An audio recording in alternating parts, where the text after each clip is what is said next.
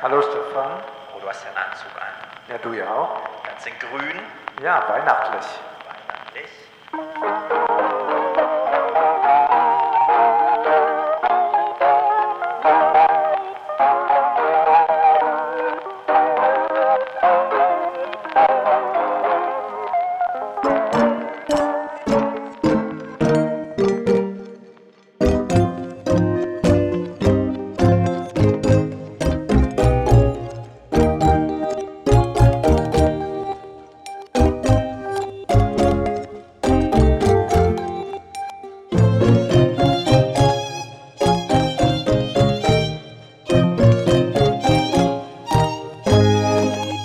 Guten Abend. Guten Abend, herzlich willkommen in der Case in Frankfurt. Schön, dass ihr alle da seid.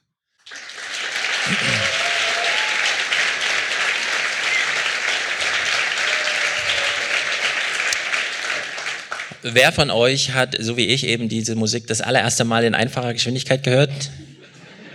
Okay, das ist eine sehr gute Quote. Ihr seid also alle schneller Hörer. Wir wurden gefragt, ob wir schneller reden. Das machen wir natürlich nicht. Aber wir geben die Rahmendaten gerne bekannt. Es wird keine Pause geben, denn ihr seid jung und äh, wir zielen auf 22 Uhr. Ja, zwei Stunden, also keine vier Stunden wie sonst. Das machen wir im Übrigen ja sonst auch eigentlich ohne Pause. Das heißt, um das ganz kurz mal transparent zu machen, wie funktioniert eigentlich eine reguläre Aufnahme ohne Publikum? Sie funktioniert so, dass ich gegen halb neun in mein Auto steige in Koblenz, dann nach Frankfurt fahre. Auf dem Parkplatz erwartet mich schon Stefan. Dann kaufen wir für mich zwei Flaschen, für ihn eine Flasche Cola Light ein. Dann gehen wir in das Büro und fangen an aufzunehmen. Richtig. Ganz kurz koordinieren wir, welche Themen machen wir zuerst. Meistens haben wir die Clips voneinander nicht gehört und dann machen wir durch. Zwischendurch gibt es dann eine kurze Pause, damit die eine äh, gekühlte Colaflasche dann noch raufgeholt wird für mich, damit ich die dann auch noch trinken kann. Genau. Da muss und ich dann, dann immer kurz verschnaufen, weil das ist ja ein kleiner Weg. Sind wir um halb drei eigentlich meist mit allem durch, also von zehn genau. bis halb drei. Richtig. Und so machen wir es auch heute. Also wir haben hier Clips zusammengesammelt. Es ist kein Salon, aber es ist auch nicht noch, es ist noch nicht Monatsende, sondern wir werden einfach hier, wie soll man sagen, das Programm des Podcasts ist ja spontan Reflexion, spontan Historisierung einer ganzen Dekade. Und die Dekade ist ja jetzt so ungefähr nicht ganz ein Drittel rum.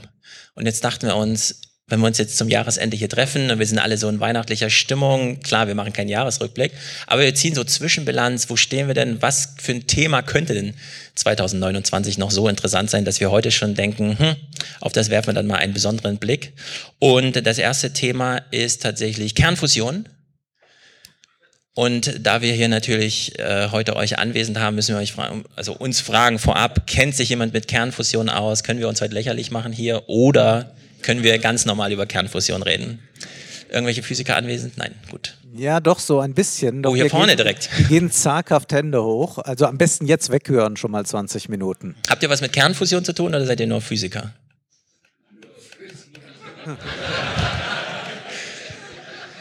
Ich habe ja nur eine Laienmeinung. Ich dachte, wir überprüfen es gleich, das ist so ein neues Thema, Kernfusion, also wo die Leute nochmal groß einsteigen können. Nein, also es gibt ja schon lange Kernfusion. Theoretisch, theoretisch. Wir überprüfen das jetzt. Also ich weiß ja selbst nicht, was er uns jetzt mitgebracht hat. Ja. Genau. Also wir rahmen es natürlich politisch. Ihr wisst, die Chiffre, Kernfusion, könnte jedes andere Thema sein, ist immer Chiffre für ein politisches Thema und den politischen Angang dieses Themas und dann natürlich irgendwann in letzter Konsequenz auch unsere reflexive Sicht auf das Thema. Und wir äh, begutachten mal das Thema Kernfusion. Also ihr habt aber trotzdem mitbekommen, es gibt jetzt Kernfusion in dem Sinne, dass jetzt das erste Mal gelungen ist, in so einem Reaktor mehr Energie rauszuziehen, als reinzustecken. Also man brauchte, man hat das erste Mal so ein kleines Netto-Plus für 0,000. Ich sehe jemanden mit dem Kopf schütteln, aber das können wir ignorieren. Also ihr habt die Meldung so ungefähr mitbekommen.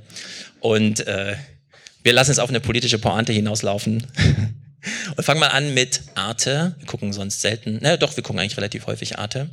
Und wir, äh, wir lassen uns von Arte jetzt die drei großen Probleme der Kernfusion vorstellen, trotz Quantensprung, um mal diesen flapsigen Begriff auffallen zu lassen, und ordnen das dann politisch ein.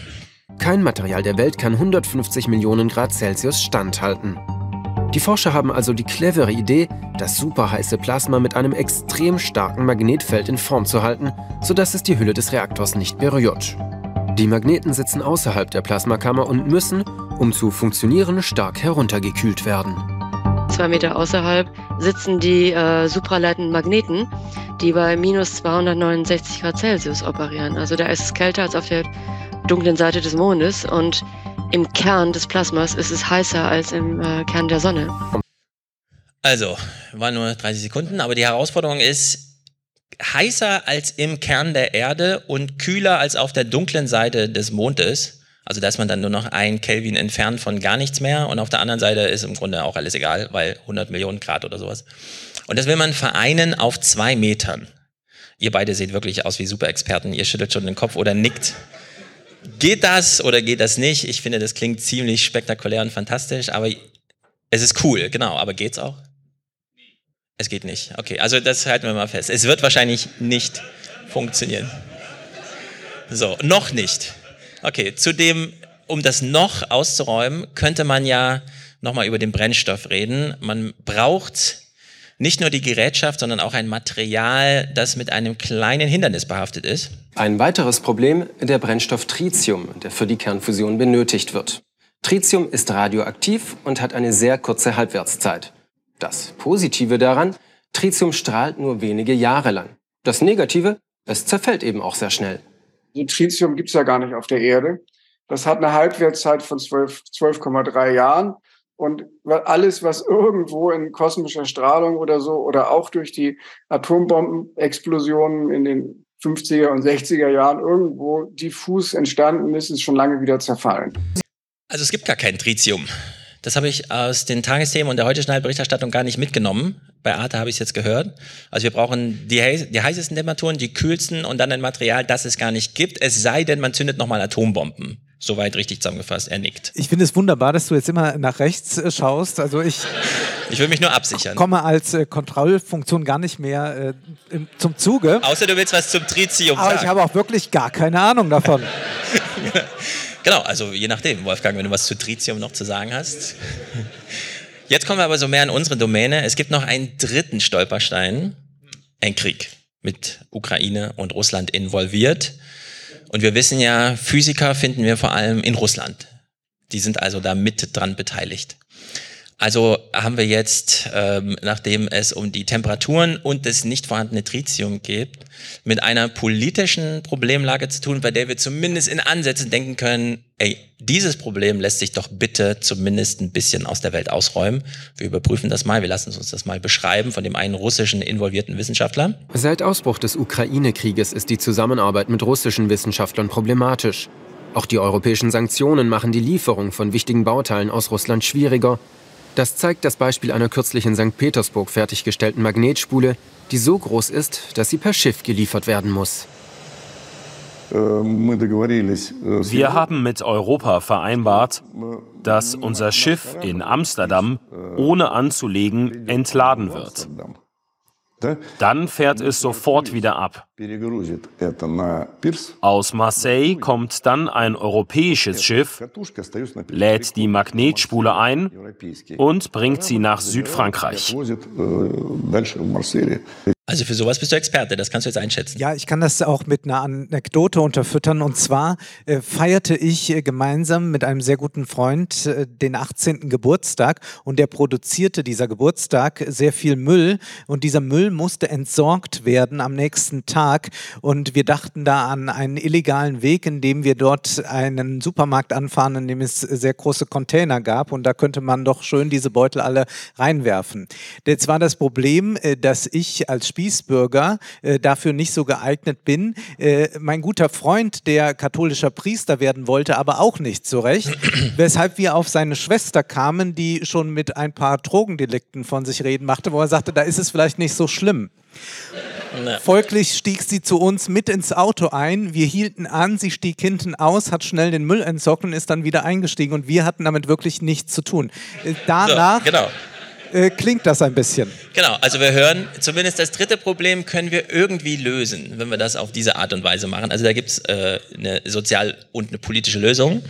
Aber ich fasse nochmal zusammen. Also das mit den Temperaturen, dann Tritium, das es nicht gibt, außer wir zünden nochmal Atombomben. Und wir haben ein Schiff, das nicht anlegen darf, obwohl so eine mega schwere Spule äh, übermittelt werden muss. Und jetzt, und das ist sozusagen Lehre für dieses politische Jahr bei der Frage, wie soll man das jetzt einschätzen, es war so viel los, und aber auch für die nächsten Jahre, bis zum Ende des Jahrzehnts wird uns das bestimmt begleiten, hören wir die Bundesregierung zu dieser Meldung, dass es jetzt Kernfusion endlich gibt. Und die Meinung der Bundesregierung dazu sieht so aus. Die Bundesregierung trotzdem optimistisch. Das ist eine tolle, tolle Leistung und ich gratuliere allen Wissenschaftlerinnen und Wissenschaftlern, denn damit steht ein neuer Baustein in Zukunft zur Verfügung für eine klimaneutrale, für eine verlässliche und eine wirtschaftliche Energieversorgung. Ja, man muss es sich nur noch wünschen und dann ist sie verlässlich, klimaneutral und, äh, was hat sie gesagt, zuverlässig. Ja, und äh, schon morgen oder spätestens Weihnachten dann vermutlich. Genau. Und unter dieser Maxime sind jetzt bitte alle künftigen kom politischen Kommunikationen der Bundesregierung äh, zu beobachten. Und wir überprüfen das nochmal an meiner Lieblingspolitischen Kommunikation, die dieses Jahr stattfand. Und äh, Darf ich noch einen, einen Satz dazu sagen? Denn das mhm. finde ich immer spektakulär am Politiker-Dasein, dass man immer, auch wenn man überhaupt nichts damit zu tun hat, nochmal so frei heraus gratulieren kann. Ich gratuliere allen Wissenschaftlerinnen ja, genau. und Wissenschaftlern.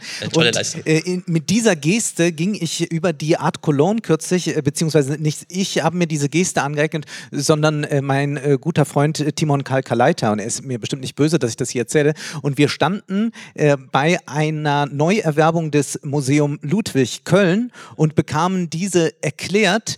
Und naja, wir waren nicht so restlos überzeugt. Jedenfalls nach dieser langen Erklärung sagte mein lieber Freund Timon Kalkeleiter, ja, da kann man doch nur gratulieren. genau, da kann man doch nur gratulieren. So, und wir wissen jetzt, wie groß die Distanz sein kann zwischen politischer Realität und politischem Sprech. Und unter dieser Maxime, auch weil wir jetzt auf die Uhr sehen können und sehen, ah, es sind nur noch elf Tage bis meine Position und die der Bundesregierung ist klar. Äh, die Schuldenbremse 2023 wird eingehalten. In diesem Jahr musste ich kriegsbedingt und wegen der nicht überwundenen Corona-Pandemie noch erhebliche Mittel am Kapitalmarkt aufnehmen. Da lasse ich mich gerne für kritisieren, mhm. aber äh, ich sah keine Alternative dazu, weiter Impfstoff zu beschaffen und äh, beispielsweise äh, Flüssiggasterminals äh, zu finanzieren. Kann man mich für gerne kritisieren. Ich stehe dazu. Aber im nächsten Jahr müssen wir raus aus dieser Ausnahmesituation. Ja, also noch zehn, elf Tage Ausnahmesituation. Dann ziehen wir einen Strich drunter. Dann ist Kernfusion und Schuldenbremse. Wir können uns jetzt alle schon mal ein schönes 2023 wünschen. Prima. Wir springen zum nächsten Thema. Und zwar hat Funk etwas gepostet äh, in äh, den sozialen Medien auf der Instagram-Seite. Und inzwischen ist das so weit gegangen, dass man sich sogar schon jetzt dafür entschuldigt hat, da sich so viele Leute wie nie darüber aufgeregt haben. Und zwar war äh, das Oberthema, so könnt ihr Freundinnen mit wenig Geld helfen. Das war äh, jetzt ein wichtiger Post, denn man klärt zu Recht auf, äh, äh jeder fünfte unter 25 leidet in Deutschland unter Jugendarmut oder ist davon gefährdet. Und jetzt kommen äh, diese äh, doch sehr interessanten Tipps, die da gegeben werden. So könnt ihr Betroffenen helfen. Akzeptiert, dass eure Freundinnen weniger Geld haben. Das ist normal und niemand kann was dafür. Vielleicht, also wenn man es sehr gut meint, dann wollten Sie wohl sagen, dass diejenigen in dieser Situation nicht dafür verantwortlich zu machen sind. Aber natürlich verweigert sich Funk hier einmal mehr einem politischen Dreh, denn man könnte ja durchaus mal überlegen, wer kann denn was dafür? Vielleicht äh, haben wir ja schon einen eben gesehen, der vielleicht äh, mit äh, da zu tun haben könnte. Sprecht das Thema nicht jedes Mal an und äh, der dritte Tipp, wenn ihr es euch leisten könnt, helft euren Freundinnen, indem ihr sie zum Beispiel einladet. Mitleid ist aber unangebracht, macht es, ohne es groß anzusprechen. Also man soll da nicht den Größus spielen. Erstaunlich ist doch hier, dass äh, Funk etwas umsetzt, was wir schon vorausgeahnt hatten, als äh, du, lieber Stefan, uns Clips von Ferda Attermann vorspieltest, wo sie sagte, ja, wir Ja, müssen richtig. Armut nochmal neu kategorisieren und wir müssen auch äh, schauen, wie wir äh, über arme Menschen sprechen. Und wir schon dachten, oh je, welches Wording kommt da jetzt? Und ich sehe eigentlich schon diese große Kooperation Funk, die jungen Wilden aus dem Bundestag und Ferda Attermann suchen gemeinsam ein eigenes Pronomen für arme Menschen. Genau. Das muss nur sprachlich normalisiert werden und dann hat man das alles eingenordet. Allerdings, es gab ja eine Berichtigung oder eine sozusagen so eine Genau, Korrektur. man will, man will jetzt mal dem nachgehen, äh, wo äh, äh, eigentlich die Gründe für Armut Mhm. liegen. Das ist jetzt äh, der Auftrag, den Funk sich selbst äh, gestellt hat und wir werden das natürlich weiterhin kritisch begleiten. Ja, wir haben ja heute nur Spezialpublikum hier. Also wenn wir sagen Michael Sendel, wissen alle Bescheid. Okay, dann sagen wir nämlich einfach Michael Sendel, weil äh, es gab ja eine Korrektur. Die Autorin dieser Kachel hat ja sich danach nochmal erklärt und meinte, sie ist ja selber in Armut aufgewachsen und äh, meinte dann auch, äh, so wie du es eben angeführt hast, naja, niemand ist schuld, also sie ist nicht schuld und das, der Rest wird ja ausgeblendet. Also man bleibt in dieser Schuldkategorie, die ja Michael Sendel wie kein anderer, im Grunde 100 Jahre zu spät, uns jetzt endlich mal erklärt hat und ändert nur so ein bisschen die, die Tragweite, ja, die Kraft dahinter. Aber man bleibt in dieser Schuldkategorie gefangen.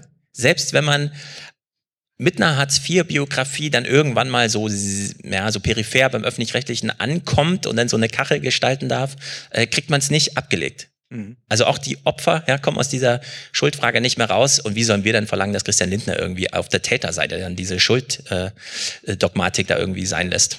Er war ja auch auf der Bildgala und hat äh, dort äh, zu Spenden aufgerufen. Aber auch äh, unsere Außenministerin war da. Wir haben ein schönes Foto mitgebracht und ich empfehle das, äh, sich genau anzusehen. Äh, wir beschreiben das für die, die uns jetzt nur hören.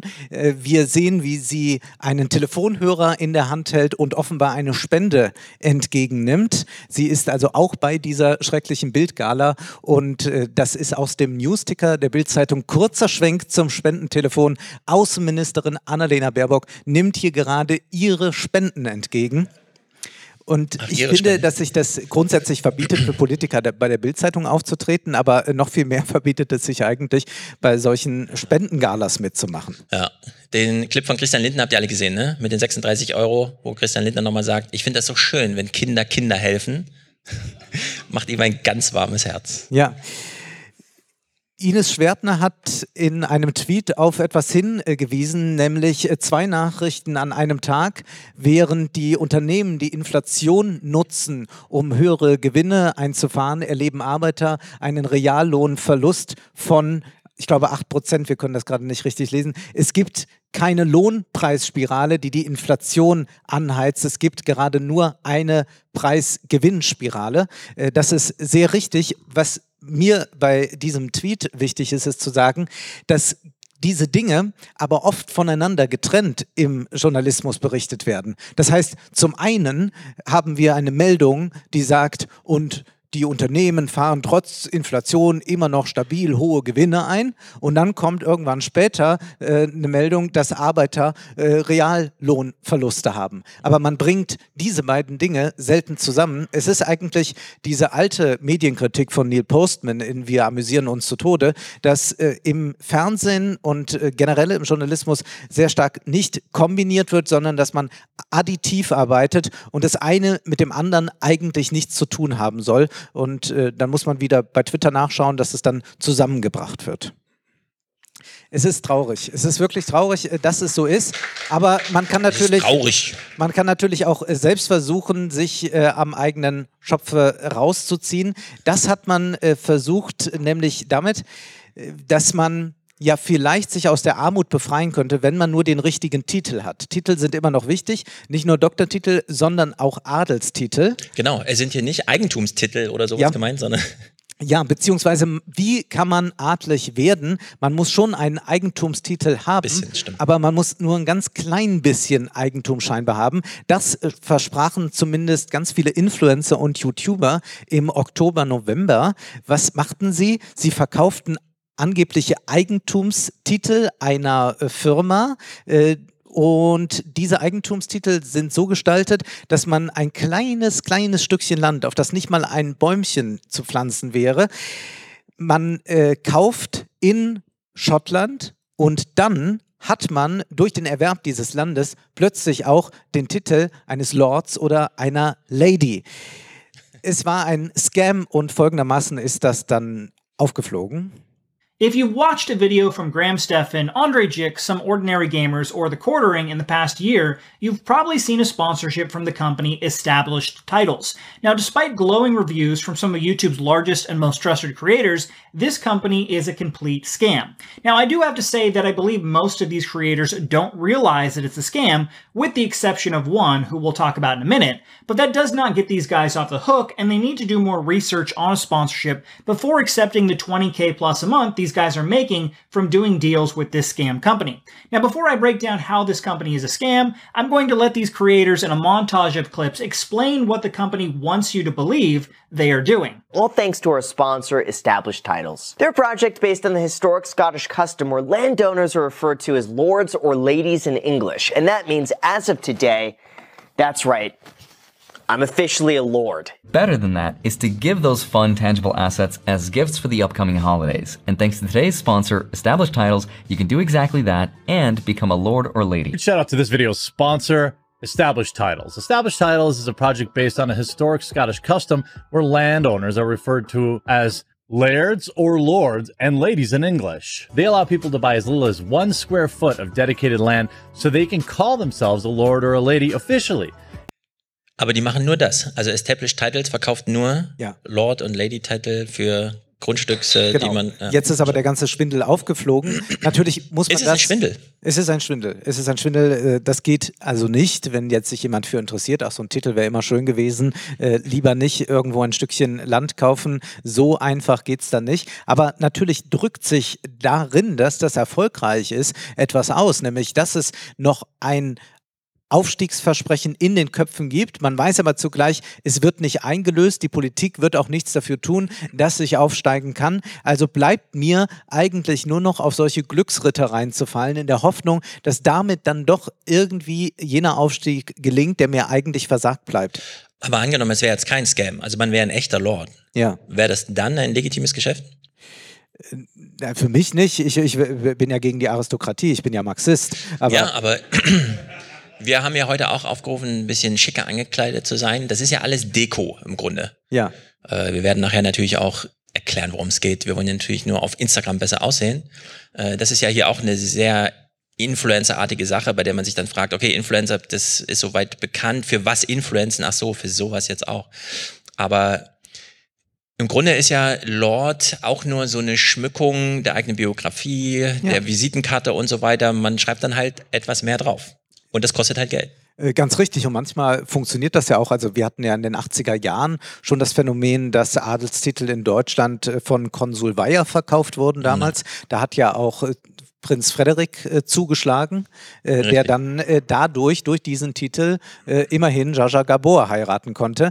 Äh, wir leben natürlich in Zeiten, in denen es nicht nur darum geht, äh, Hollywood-Stars zu ehelichen, sondern auch auf den Dating-Apps zu funktionieren. Und das fand ich das Interessanteste.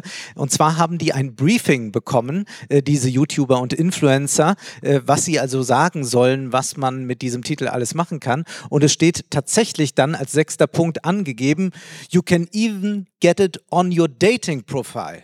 Das heißt, ja. du kannst also da dann reinschreiben, ich bin ein Lord. Kann man aber auch so, glaube ich, bei Tinder reinschreiben. Kann man wahrscheinlich auch so, ja. Einfach mal ausprobieren.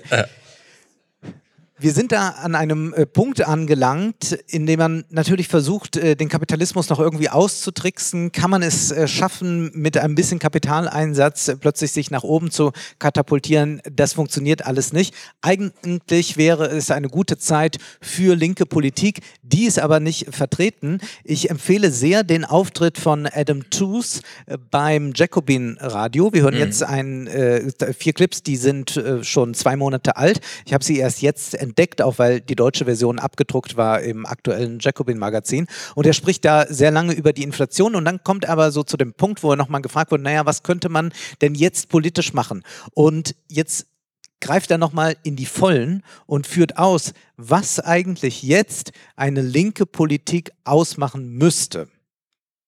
And if you just want to talk about strategic options for the left, between monetary policy of the central bank variety and fiscal policy, you need to introduce two other key elements, right?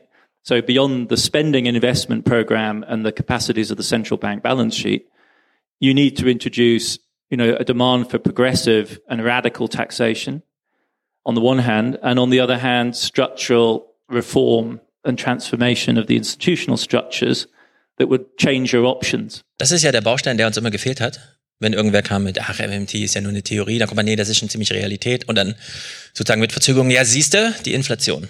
Mhm. Wir haben das alles mit Geld geflutet und so weiter. Und hier Radical Taxation, das ist die Einflugschneise. Ganz genau. Und die Institutionen müssen besetzt werden. Das heißt, man muss diese Institutionen, die sich als unabhängig und rein technokratisch verkaufen, eigentlich politisieren, sagt er hier. Und das ist natürlich etwas, was die Konservativen begriffen haben. Also wir wissen ja, was die CDU alles tut, um in der Bundesbank ihre Leute zu haben, um ja. Äh, in der Bundesbank wiederum dann Druck auf die EZB auszuüben. Äh, das hat Adam Tooze verstanden und rät auch, äh, das von links zu politisieren. Und was wäre denn eigentlich ein Anti-Inflation Act. Also wir haben ja diesen Inflation Reduction Act in den USA, aber man könnte auch noch viel weitergehen mit Forderungen. So even in an inflation, let's grant that we're now in a macroeconomic situation like this. You could have done an Inflation Reduction Act, Manchin style, that was five times bigger. Five times. Also wir wissen, wie groß der amerikanische äh, das Gesetz ist, weil das ja sozusagen alles aufsummiert, was Joe Biden vorher verwehrt wurde. Und das ja. nochmal mal fünf. Ja. Ganz genau. Und mit welcher Argumentation könnte man das tun? Right, why not? Why not actually have a two to three trillion dollar taxation program that would claw back considerable amounts of the winnings of the top 1% in American society and use that to balance in macroeconomic terms. Why would you want to do this? Because in a moment like this, with a, if we grant there's an inflationary pressure, you don't want to add $3 trillion in stimulus to that situation. Let's admit that conservative argument. But we still want to do $3 trillion of climate investment. Well, the answer is tax $3 trillion out of demand at the high income end. And then you meet your macroeconomic balance criterion, you get your investment. Right? You can do that. That's, that's not an infeasible option. Das ist doch ein herrliches Argument. Ja. Wir sagen, ja, ihr habt ja recht, stimmt mit der Geldmenge. Die Geldmenge, die ist viel zu groß. Und deswegen müssen wir jetzt mal Vermögen besteuern, Erbschaften besteuern, damit die Geldmenge sich verringert, damit wir auch wegkommen von der Inflation. Es steckt ja sogar noch ein zwei äh, Fliegen mit einer Klappe Argument drin. Denn zum einen, das fand ich ja auch witzig, dass man ein Gesetz, mit dem man hunderte Milliarden in den Markt gibt, äh, dass man das betitelt mit äh, Inflation Reduction. Da steckt ja genau der ganze Vorwurf drin. Also es kann ja auch als Satire äh, Gesetz gelesen werden. Nur wenn man dann sagt, ja, und dann äh, summieren wir alles mal auf und zählen ja auch in Deutschland irgendwie dann so knapp 20 Billionen Vermögen. Und wenn man dann feststellt, ja, das sind drei Billionen zu viel, sagt man, ja, genau, von mir aus haben wir halt einen Fehler gemacht, das Geld reinzupumpen, nehmen wir es halt jetzt wieder raus. Und dann soll die politische Diskussion mal beginnen. Plus, so wie er das sagt, wir setzen bei denen an, die es quasi überhaben. Dann reduzieren wir ja auch den Konsum derjenigen, die als Top 10 Prozenter in der Top 10 Prozent Region der Welt, also in der westlichen Hemisphäre und dann dort die äh, Top 10 Prozent, die ja für 90 Prozent der Emissionen verantwortlich sind, weil sie eben jeden Tag fliegen und nicht nur einmal im Jahr. Äh, dass man äh, genau da den Konsum runtertrimmt. Das wäre wieder so ein, äh, man kommt ja als Podcaster immer nur dazu, Aufrufe zu machen, aber falls jemand Abschlussarbeiten schreibt oder so, das einfach mal durchrechnen. Wenn man den Top 10% der Top 10% äh, drei Billionen in Summe nimmt, wie viel weniger CO2 ist denn das am Ende? Also diese Transferleistung vom Geld zum CO2 einfach mal machen. Mhm. Jetzt äh, würden äh, manche von der MMT einwenden, ja, aber die Reichen geben das Geld ja nicht aus und deswegen ist das für die Inflation ja gar nicht so erheblich. Ich würde da zum einen zustimmen, natürlich kaufen die nicht äh, dann alles zehnfach. Äh, und es ist klar, dass jemand mit einem niedrigen oder mittleren Einkommen das meiste verkonsumiert und das tun reiche Leute nicht. Die haben eine hohe Sparquote, wie es heißt, aber diese Sparquote sieht ja in der Regel nicht so aus, dass sie das unterm Kopfkissen liegen haben oder auf dem Sparbuch, sondern mit diesem Geld wird ja etwas gemacht, nämlich man investiert zum Beispiel in Wohnungen. Man äh, kauft hier in Frankfurt dann sich in große Immobilienkomplexe ein. Ja, und damit heizt man natürlich schon auch die Inflation wieder an, äh, beziehungsweise indem diese ganzen Luxus Produkte hergestellt werden, diese ganzen Luxusobjekte gepflegt werden, bindet man natürlich auch enorm viele Arbeitskräfte. Das heißt, man sorgt auch dafür Verknappungen. Es ist keineswegs so, als wäre das in so einer Sphäre, wo das dann die Realwirtschaft kaum noch berührt. Also ich denke schon, dass Adam Tooze hier ein gutes Argument zur Hand hat. Genau, am Ende wird irgendwo konsumiert. Ich habe heute Morgen die äh, Nachricht gelesen, dass jetzt, wir haben euch ja alle hier nach Frankfurt gelockt, weil wir glauben, wir sind eine coole Stadt, aber die teuerste Wohnung dieses Jahr wurde dieses Jahr in Berlin angeboten. Äh, ja, ist wirklich Drama. Aber nächstes Jahr, wir hoffen auf nächstes Jahr, dass wir den Nimbus wieder zurückholen hier. Ja. Also ich war es nicht, man müsste mir eher sehr viel Geld geben, dass ich nach Berlin ziehe. Ja. So, wir hören noch einmal Adam Tooze und zwar versucht er jetzt nochmal zusammenzufassen, was zu tun ist. You're going to be, it's not even a piece of string you're going to be pushing on, right? It's actually going to be a piece of elastic that's going to snap back at you, right? So you need to have that kind of comprehensive reform program. But if you're willing to have that four dimensional strategy, which would use the central bank, which again would have to be disciplined, right? You have to get inside the bureaucracy and change the bureaucracy's view of the world because otherwise you're not going to make progress with them. So you use them to provide bond market stability. You use taxation to square the macroeconomic balance. You target the public investment to achieve the goals that you want.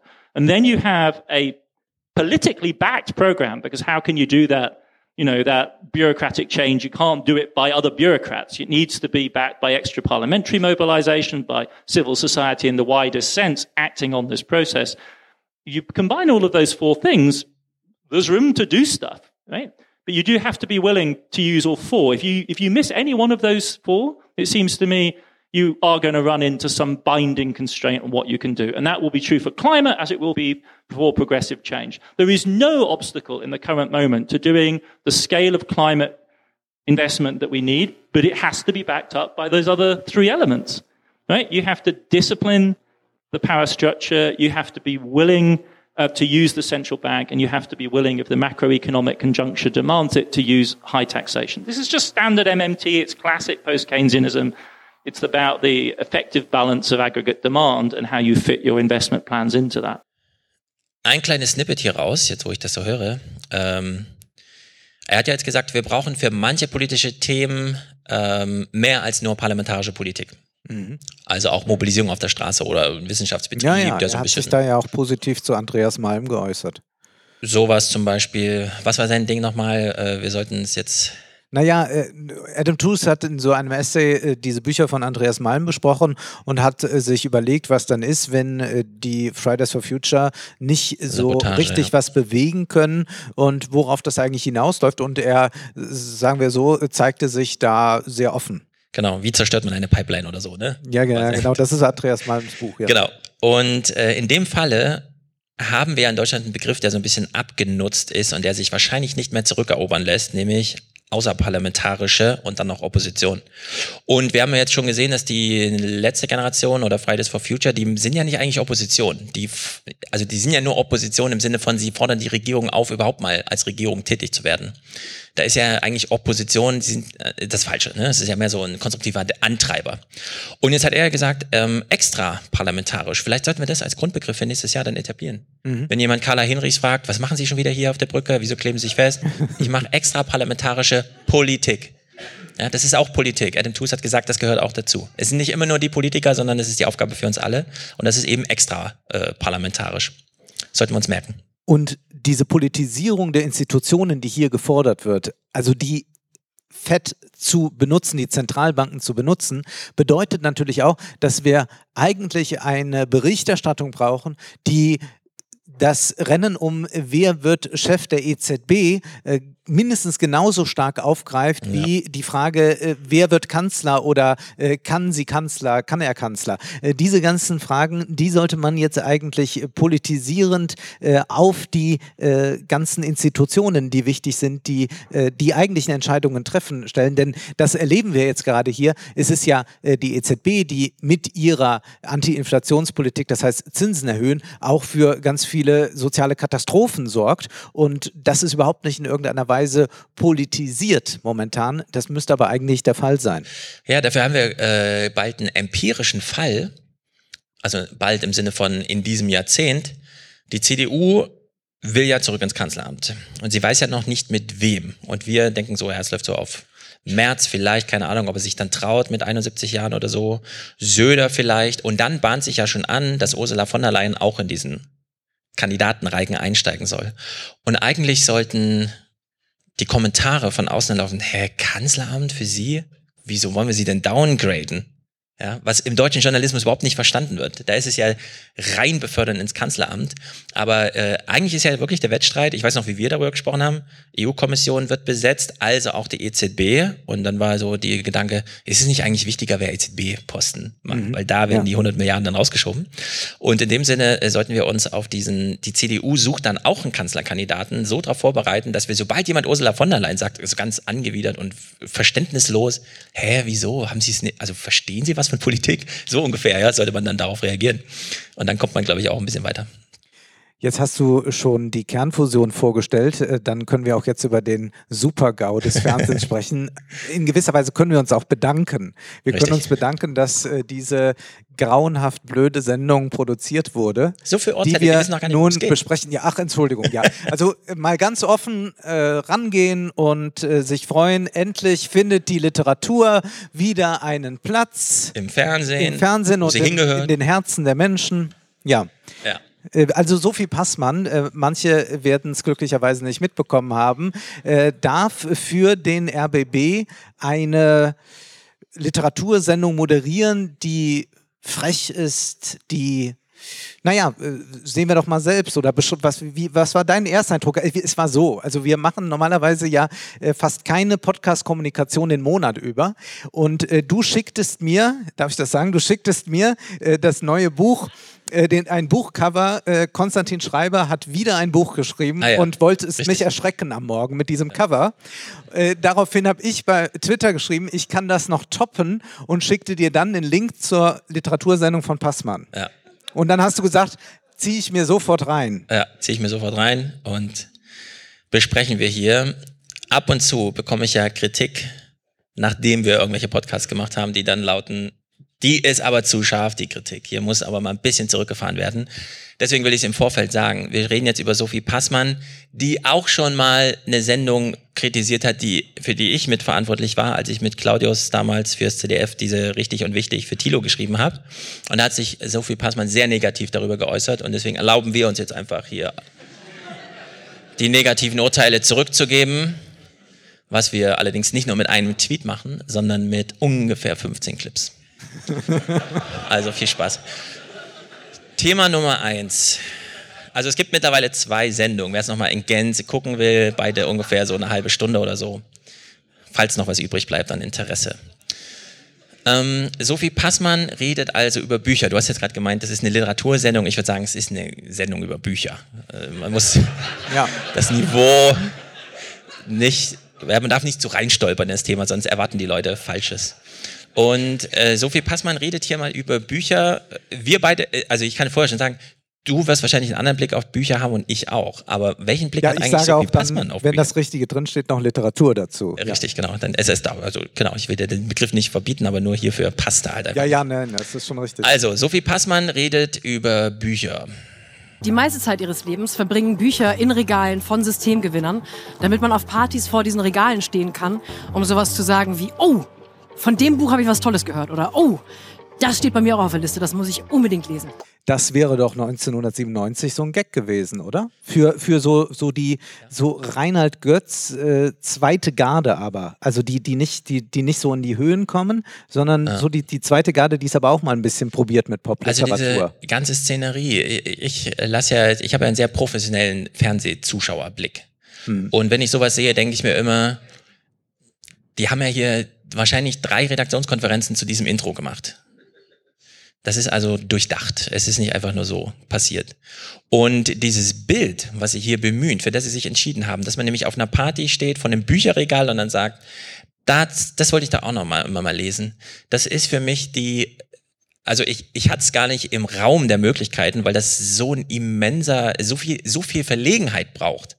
Man muss ja dann echt schon vorher das Wetter aussortieren, das Essen, das es auf der Party gibt, die Leute, die auch auf der Party sind, aber die gerade nicht zuhören, über die man tratschen kann und so weiter, bis man irgendwann bei diesen, bei diesem Bild, ich hätte gar nicht gedacht, dass Leute wirklich vor Bücherregalen stehen, vielleicht aber auch, weil ich habe ja keine Bücherregale, ich habe ja keine Bücher, also so einen halben schon. Meter.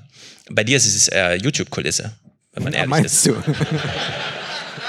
In der Hinsicht, irgendwo da ist Sophie Passmann auch verortet mit ihrem Blick auf Bücher. Also es ist so, und dann ist natürlich die Frage, welche Bedeutung haben denn jetzt Bücher?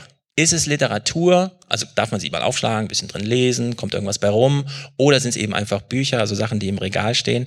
Bei Sophie Passmann äh, kommt immer wieder eins zum Vorschein, nämlich so ein Shortlist-Longlist-Fetisch. Du kannst Romane schreiben. Bungalow war auf der, ähm, auf der Shortlist vom Deutschen Buchpreis. Auf der Longlist. Longlist. Ja. Wir sind trotzdem stolz auf dich. Die meisten kennen den Unterschied gar nicht, deswegen. Also es ist eine Liste.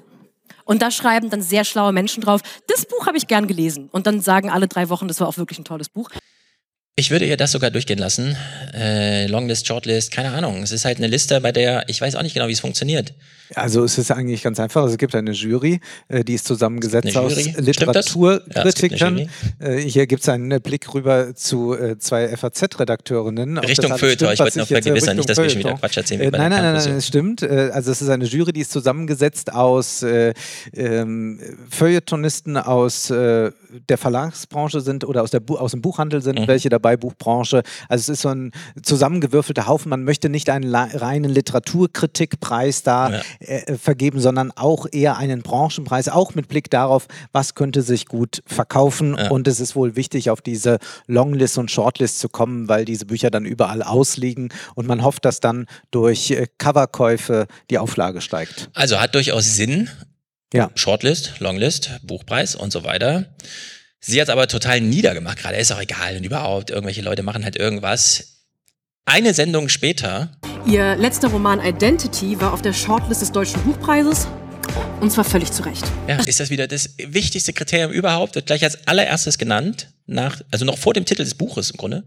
Und äh, äh plötzlich gibt es nichts Wichtigeres als, ah ja, und auch völlig zu Recht. Also die Jury, die wichtige Jury, die das entschieden hat, lag sogar richtig, weil ich teile ihre Meinung. Ja, da hängt sie sich dann nochmal hinten dran. Also da äh, sieht man diese ganze Ambivalenz, ja, ist jetzt wichtig oder nicht. Und Aber man muss es alles in diesem etwas ironisch-flapsigen Ton, äh, dieses äh, Berliner, ich habe auch schon alles gesehen, ich war ja auch schon in jeder WG und kenne auch jeden im Feuilleton und weiß doch Bescheid. Und äh, ich erzähle jetzt nochmal äh, den ganzen Leuten, dass es gar nicht so wichtig ist, aber es ist natürlich wichtig, dass man sich erst einmal das kulturelle Kapital erwirbt, um dann allen anderen zu sagen, ah, das brauchst du eigentlich gar nicht, aber ich sag dir mal, ich hab's natürlich. Genau, wenn man einmal als eins gesagt hat, dann kann man es auch äh, links liegen lassen, äh, Klassiker. Nun ist Sophie Passmann also hier mit diesem Longlist, Shortlist, Buchpreis. Es gibt also so Grundbegriffe irgendwie, die ja ganz wichtig sind, die sie immer wieder nennen, die sie aber ironisch, flapsig ablehnt. Und äh, bei diesem nächsten, ich, sie sortiert hier wieder Begriffe aus, von denen ich jetzt ganz selbstsicher sage, ich habe ich hab das Wort vorher noch nie gehört gehabt. Nein. Ich finde, wir sollten einen Deal machen. Ich habe hier zwei Flaschen Wein, von denen kriegt ihr auch gleich was. Wenn einer von uns das Wort Intertextualität sagt, trinken wir die aus und gehen nach Hause. Weil dann können wir den Laden wirklich dicht machen, weil dann haben wir alles nicht geschafft, was wir schaffen wollen, nämlich über Bücher reden, als wären wir normale Leute.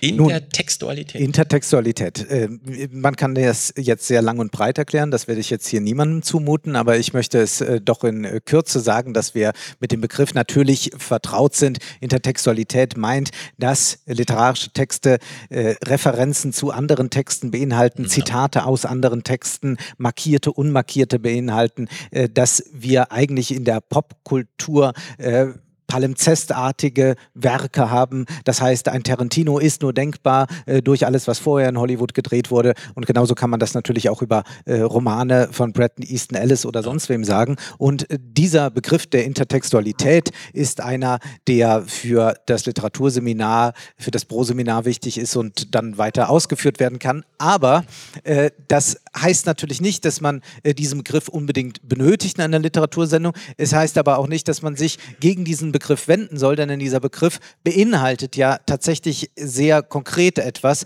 beziehungsweise man kann sich diese vielen Worte, die ich jetzt gemacht habe, sparen, wenn man einfach sagt, ja, es ist äh, ein stark intertextuell strukturierter mhm. Text. Und dies aber will man hier nicht tun, sondern man möchte wie normale Leute über Bücher sprechen. Und normale Leute reden aber nicht in diesem äh, pseudo-ironischen Hipster-Ton über Bücher. Und noch interessanter ist ja, dass ja hier eine unglaubliche äh, Allmachtsgeste drin liegt, nämlich ich weiß natürlich, was Intertextualität ist, ja. aber äh, das mute ich euch mal bitte nicht zu, denn ihr seid ja nur normale Leute und äh, dann können wir gleich nach Hause gehen. Und lass uns diesen Clip äh, vorspielen, weil mich das so ungeheuer aufgeregt hat, äh, dass ich froh war, dass äh, Leni auf Twitter einen Roger Willemsen-Clip ähm, rausgesucht hat, äh, den ich dann sofort runtergeladen habe und den spielen wir jetzt in Gänze ab. Und hier nochmal eine Standpauke an all diejenigen, die diese Passmann-Sendungen verbrochen haben aber bedenken, dass das Fernsehen sehr bald ein Medium geworden ist, das eigentlich reagiert auf einen ähm, Spruch, den der Herausgeber der Daily Mail über seinem Schreibtisch hängen hatte. Ein Mann, der Radcliffe hieß, glaube ich. Er hat ein kleines holzgerahmtes Täfelchen über seinem Schreibtisch, auf dem stand, es ist zehn. Und damit war nicht die Uhrzeit gemeint, sondern das geistige Alter des Lesers. Das hm. heißt, jeder Satz, der in seinem Organ stand. Sie haben das selber mit, der, mit dem Phlegma zur Kenntnis genommen. Ähm, ähm, also er, er hat gedacht, jeder Satz in seiner Zeitung muss sich an dem Satz, der da gerahmt hing, messen lassen. Und insofern ist das Fernsehen allmählich zu einem Medium gewesen, in dem niemand mehr bestraft wird, der sein Publikum unterfordert, in dem auch niemals die Arroganz jener Macher äh, bestraft wird, die sagen, das ist unserem Publikum nicht zumutbar. Und nicht die Arroganz dessen, der dort Hörfunkballett hören will, ist derjenige, der arrogant ist, sondern im Zweifelsfalle derjenige, der bestimmt, was einer Öffentlichkeit, die er immer unter sich sieht, zumutbar ist. Denn es scheint mir doch eine einigermaßen bizarre Unterstellung zu sein, dass eine Einschaltquote im Fernsehen aus 100 Prozent von Menschen besteht, die zustimmen, sondern das ist doch eher ein Schwindel. Es sitzen doch eine Mehrheit des Publikums dort in einer Art Konträrfaszination, gebannt von dem, was sie sehen und sagen, Gott sei Dank bin ich nicht so wie jene dort. Eigentlich. So geht es uns ja auch, ne? Ja. Mit der Sendung. Jetzt bin ich hier gerade getriggert, weil ich hatte gestern so ein ganz kurzes Gespräch über den Beitragsservice, der ja abgezogen wird, weil man in der Lage wäre, die Kapazität hat, zuzuschauen. Man macht es aber nicht, aber man muss bezahlen, weil man zuschauen könnte. Und jetzt könnte man ja eigentlich umgedreht so auch Programm machen. Wir können ja Programm machen für Menschen, die zuschauen könnten. Ja. Weil man versucht ja derzeit nur Ausschaltimpulse zu vermeiden, aber man hat noch nicht genau den Zauber gefunden, den Einschaltimpuls zu aktivieren. Ja. Und eigentlich könnte man ja darauf bestehen, wenn ihr Programm macht für Leute, die zuschauen, also die bezahlen müssen, weil sie zuschauen könnten, müsst ihr auch innerlich Programm machen für Leute, die zuschauen könnten. Das könnte man machen. Dafür bräuchte man äh, sicherlich sehr andere Senderstrukturen und man bräuchte auch andere Produktionsfirmen, denn äh, auch das kann ich ja hier am Rande mal fallen lassen. Ich habe dann gesehen, wer diese Sendung produziert hat mit diese? dem RBB, diese ja. Passmann-Sendung, und zwar äh, Turbokultur. Und es ist äh, doch lustig, dass Turbokultur mich im März angefragt hat, ob wir mal telefonieren können. Sie hätten da so eine Formatidee, äh, ob ich dann nicht der Host werden will. Und es war Nein, viel besser, ich sollte ein Männlichkeitsmod äh, Männlichkeitsformat moderieren. Ja. Und Aber wieso hast du es nicht gemacht? Na, pass auf. Ich habe dann äh, natürlich gleich äh, dem Telefonat zugesagt, äh, weil ich dachte, das könnte ja nochmal Futter für einen Podcast später geben. Ja, genau, genau. Und dann habe ich mit diesem Produzenten telefoniert, der dann schon damals sagte, ja, wir arbeiten auch gerade an so einer ganz jungen, frischen, innovativen Literatursendung. Da sage ich, oh, spannend, bin gespannt. Naja, äh, das ist also da rausgekommen. Und bei diesem Männlichkeitsformat sollte es dann, ja, Thema Mann, wie ist der Mann heute, aber auch um Sex, um Liebe, um alles Mögliche gehen. Äh, dann habe ich irgendwann aber nichts mehr davon gehört, äh, von diesem Format. Ja. Was wird damit gemacht? Bis man mir dann irgendwann mitteilte, ja, äh, der SWR will es machen, aber will es äh, für 20-Jährige vor allem machen und das auch mit einem 20-jährigen Host äh, besetzen. Und dann habe ich gesagt, ja, das ist bestimmt äh, gut, denn 20-Jährige lassen sich ja von 20-Jährigen gerne viel sagen. Ja. Und dann habe ich auch davon nichts mehr gehört. Und also jetzt habe ich, hab ich äh, gemerkt, äh, also es gibt dieses Format jetzt, ja. ähm, aber von, irgendeinem Funkmoderator, ja. der vermutlich äh, ähnlich alt ist wie ich. Und es ist auch nicht mehr so ein äh, breit aufgestelltes Männlichkeitsformat, wie mir das so gepitcht wurde, sondern es ist jetzt eher so ein Format, äh, was ich mich nicht traute, meinen Urologen zu fragen. Mm. Und ich glaube, ich glaube jedenfalls, dass ich nicht der richtige Mann äh, dafür gewesen wäre, für ja. dieses Format. Ich habe es mir mal alles angehört. Es ist übrigens dann so, wenn man ja dann mit so Produzenten telefoniert, dann sagen die, ah toll, dass du Zeit gefunden hast. Wir wollten schon immer mal was mit dir machen. Ja. Und dann denke ich mir, naja, ich bin jetzt seit elf Jahren im Internet, ihr hättet ja mal fragen können. Also ich war ja, ja. war ja da. Es ist sehr amüsant. Aber dieser Mensch kannte sich tatsächlich mit, Literatur aus und deswegen bin ich so entsetzt, äh, wie er dann es schaffen kann, eine solche Sendung äh, guten Gewissens zu produzieren. Aber vielleicht äh, braucht man da eine gewisse Abgeklärtheit. Ja, also wir haben äh, hier mal zwei Clips, die wir kontrastieren wollen. Zum einen, worum geht's Sophie Passmann wirklich?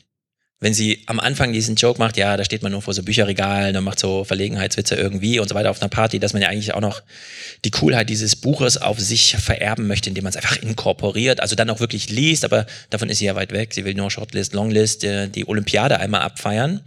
Und äh, am Ende sind es ja diese spontanen Halbsätze, die im Grunde äh, alles entblößen. So, ich habe einen Stapel Bücher hier. Ich habe, ich weiß gar nicht, ich, komm, wir stellen das einfach hier hin, damit ganz viele Leute das kaufen. Ich glaube, die erste Geste war die ehrliche. Ah, komm, hier im Buch, komm, ich, ich werf's so neben mir aufs Sofa. Und dann fällt dir auf, ah nee, ich bin ja gar nicht zu Hause, ich bin ja im Fernsehstudio. Komm, wir stellen es hier hin, es soll sich verkaufen. Ja. Das ist im Grunde in äh, zehn Sekunden alles, was Sophie Passmann von Büchern hält. Dann jedenfalls ist sie allerdings auch mal konfrontiert mit ähm, ihren Gästen. Und hier ist Mitu Sanyal zu Gast. Die See der Abenteuer bringt sie mit. Jeder Gast bringt, äh, glaube ich, ein eigenes Buch und dann äh, so eine Empfehlung mit. Und äh, hier clasht es dann mal so aufeinander. Ich bin in Literaturwissenschaftler, ich habe die Originalausgabe mitgebracht. Wie, wie viel Geld mache ich jetzt kaputt, wenn ich es aus Versehen runterschmeiße oder Riesling drauf schütte? Du machst meine Kindheit kaputt. Ansonsten ist alles okay. No pressure. Ja. ja, no pressure. Was wäre, wenn man diesen Satz einfach mal ernst nimmt? Wenn du dieses Buch zerstörst, ist meine Kindheit zerstört. Kann man auch eine Sendung draus machen und dann stünde auch mal ein Buch im Mittelpunkt und das Leseerleben. Vielleicht auch so das ganze Lese- und literarische Leben, aber nein, man kann auch einfach einen Millennial-Spruch machen, no pressure. Sehr. Helene Hegemann war in der ja. ersten Folge zu Gast und Richtig. Helene Hegemann wird jetzt so eingeführt, als wüssten auch alle Zuschauer schon, äh, was eigentlich mit Helene Hegemann äh, damals los war. Und das ist schon interessant. Dieser Fall äh, liegt ja über zehn Jahre zurück, dieser Plagiatsfall, Axolotl Roadkill, dieser ganze Kram. Das heißt, diese Sendung, die so unglaublich jung daherkommen will, richtet sich an Leute, die also damals schon alt genug waren, sich mit einem Literaturskandal ja. zu beschäftigen, der vor allem im Feuilleton ausgehandelt wurde. Und hier greift man das das einfach wieder auf, als sei es gerade gestern gewesen, beziehungsweise versucht die Erinnerung nochmal wach zu rufen. Ja, und wir gucken uns das mal in zwei wirklich quälenden Clips an, weil mir Helene Hegemann unendlich leid tat in diesem Moment. Sie kommt ja nicht nur mit ihrer Geschichte, sondern auch mit ihrem neuen Buch. Und es ist äh, unglaublich. Mein erster Gast ist Helene Hegemann. Sie hatte die zweifelhafte Ehre, die Hauptrolle zu spielen in einem der einzigen echten Literaturskandale des 21. Jahrhunderts. Ihr neues Buch heißt Schlachtensee, ist ein Kurzgeschichtenband und er handelt von den Kaputtheiten der Menschen.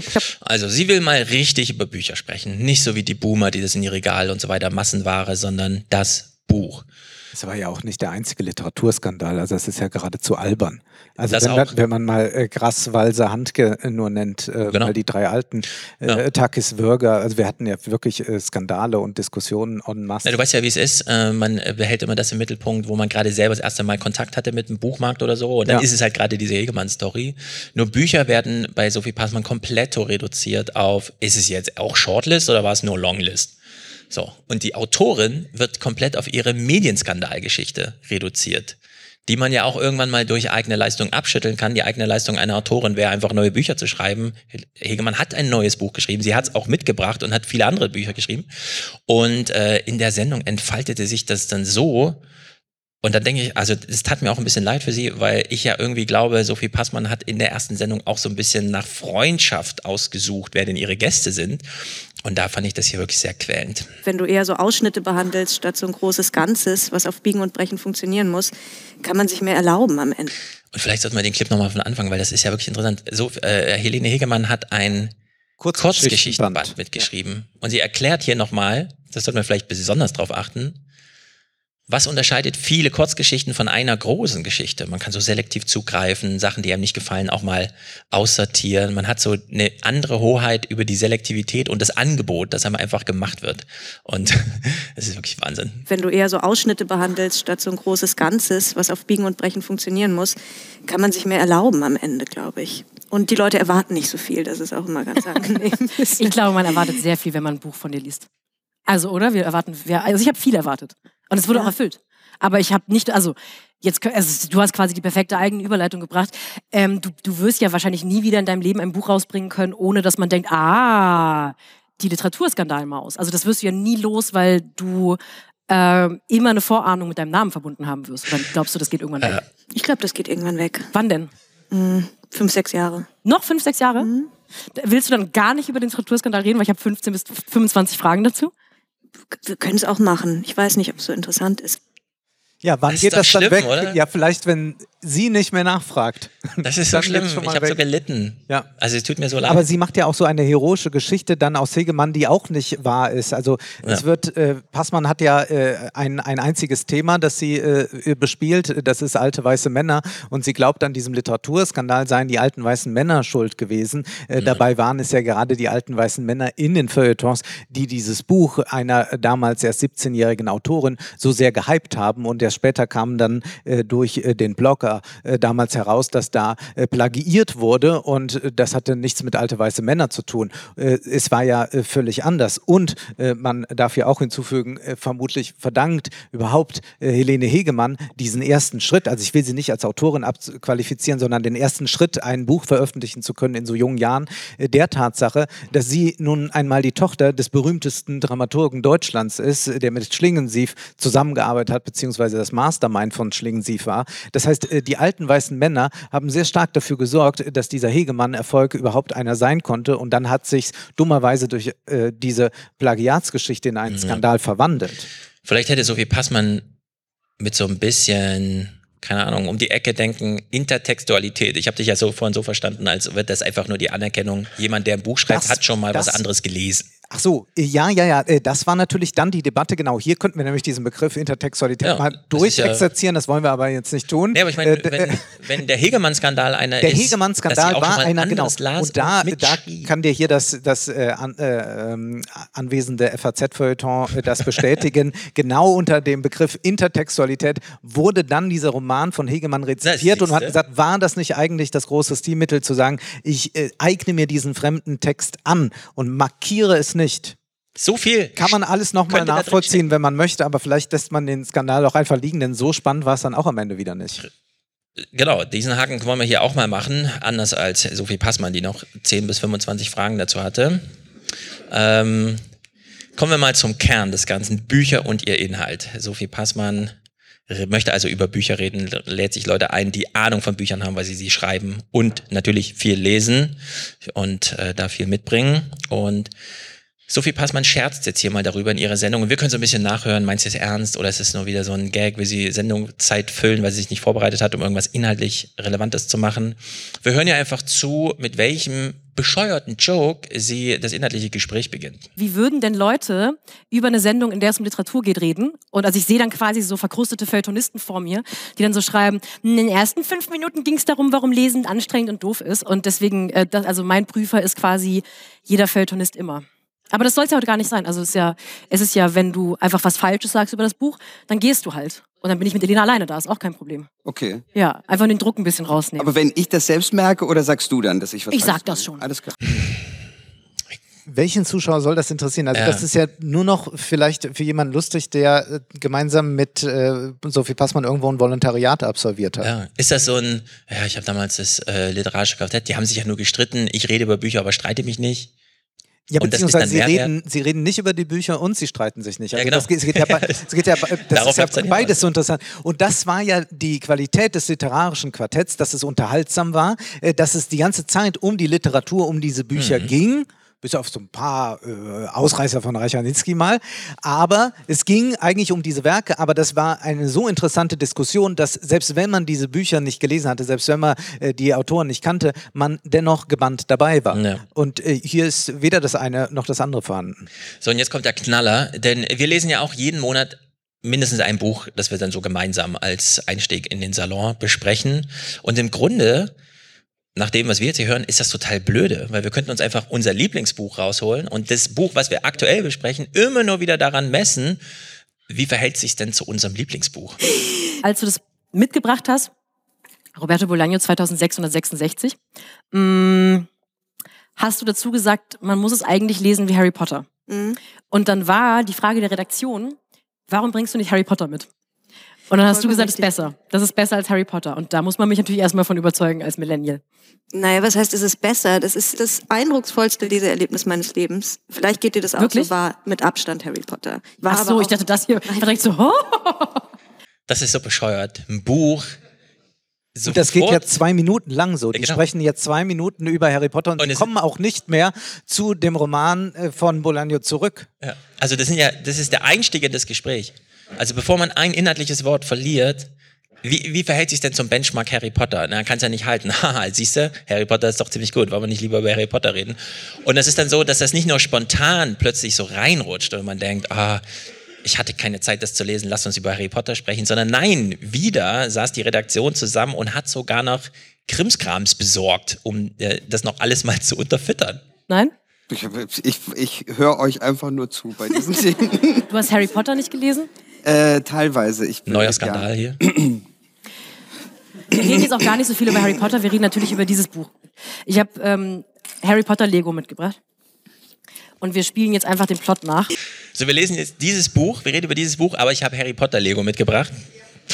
Ja, Stefan, das ist cool. Weißt du, das Es ist, ist mal äh, Politik jenseits der Ja, Inhalte. ja, genau. Wir müssen uns mal Genau. die Inhalte äh, vom Halse halten. Ja, es ist einfach, es ist krank. Aber das ist, ja, das ist genau diese, diese Manie. äh, Und das, das, das, das Schönste ist ja äh, dieses Einrennen offener Türen. Also, dass man jetzt noch damit kokettiert, man hat das Buch eigentlich nicht so richtig gelesen. Was bringt die Hegemann auch so ein dickes Buch mit? Also, eigentlich genau das, was man in jeder Schulklasse erleben kann. Ja, also, welches Buch sollen wir lesen? Ja, welches hat am wenigsten Seiten? Genau. Also, äh, genau diese Haltung, die ja überall bis ins Germanistikstudium vertreten wird. äh, Also, was, was wirklich Common Sense ist, ja, das ist wie nochmal äh, zu rechtfertigen, äh, dass man am Strand auch Badehose tragen kann. Hm. Ja, das wird jetzt hier nochmal zelebriert und geglaubt wird, man müsste da noch gegen einen großen anderen, der sich nämlich im Feuilleton befindet, äh, ankämpfen, als würde das da noch irgendjemanden jucken.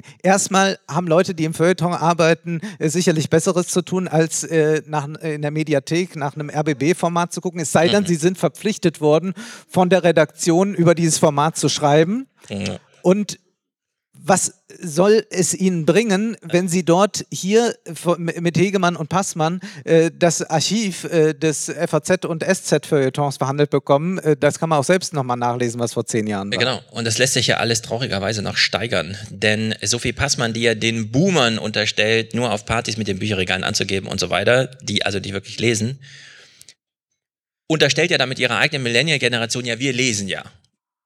Vielleicht nur Harry Potter und so. Was macht man ansonsten noch, wenn man nicht noch andere Bücher liest? Und wir sagen jetzt, was man nicht macht. Man guckt natürlich total viel Fernsehen. Also hat sie nicht nur Harry Potter Lego mitgebracht, sondern noch anderes Lego. Ich habe auch noch ähm, anderes Lego von The Office. Äh, du kannst. Guck mal, dann ist das jetzt Voldemort. Den, den Michael Scott ist Voldemort, okay. Was hat der für eine Tasse? World's Best Boss, genau, das ist Voldemort. Also es geht eigentlich, eigentlich, ja, es geht um Frauenmord, aber es geht ja auch ein bisschen um Nazi. Das ist jetzt äh, für öffentlich-rechtliches Programm. Es könnte durchaus mal den Sendeplatz von Guido Knopp oder so erreichen. Deswegen muss man das Publikum nochmal die Sehgewohnheit holen. Es ist völlig abgedreht. The Office hat nun wirklich nichts mit Literatur zu tun. Das ist Fernsehen. Das ist eigenes Metier. Äh, dass hier eine Transferleistung abverlangt wird, dass man dann aus irgendwelchen das ist Office Intertextualität. Ja, man nimmt genau, Ge ganz genau, ganz genau. Man nimmt Lego von The Office, baut dann virtuell einen Lord Voldemort nach, um dann den Plot von 2666 zu besprechen. Es ist äh, völlig absurd. Jetzt kommt denn noch ums Buch irgendwann. Das ist jetzt, wir überprüfen das. Geht es eigentlich noch ums Buch? Wir gucken jetzt einen Clip, 38 Sekunden. Sophie Passmann, das können wir unterstellen, das hören wir raus, will über das Buch reden. Ob es ihr gelingt, Wir müssen tatsächlich einmal, wir müssen einmal ganz kurz darüber sprechen, worum es geht. Es sind fünf verschiedene Teile. Es gibt Germanisten, es gibt einen Nazi, der so tut, als sei er kein wirklicher Nazi. Ähm, es gibt, ähm, ich habe mir das extra auch nochmal pro Teil aufgeschrieben. Ähm, es gibt eine, einen, einen Journalisten, der diesem ähm, im, im nächsten Teil äh, diesem Hans Reiter, der natürlich sich nicht mehr Hans Reiter nennt, weil er kein Nazi mehr ist, auf die Spuren geht. Und am letzten Teil, alles passiert in dieser Hölle, in diesem erfundenen mexikanisch-amerikanischen Ort, äh, gibt es, äh, geht es vor allem um die Frauen, die umgebracht werden. Und ich finde, dass es nicht viel miteinander zu Also es hat natürlich miteinander zu tun, weil es derselbe Mensch ist, der es geschrieben hat, aber es sind auf eine Art für mich fünf verschiedene Bücher. muss man ein Buch lesen, bevor man es bespricht im Fernsehen?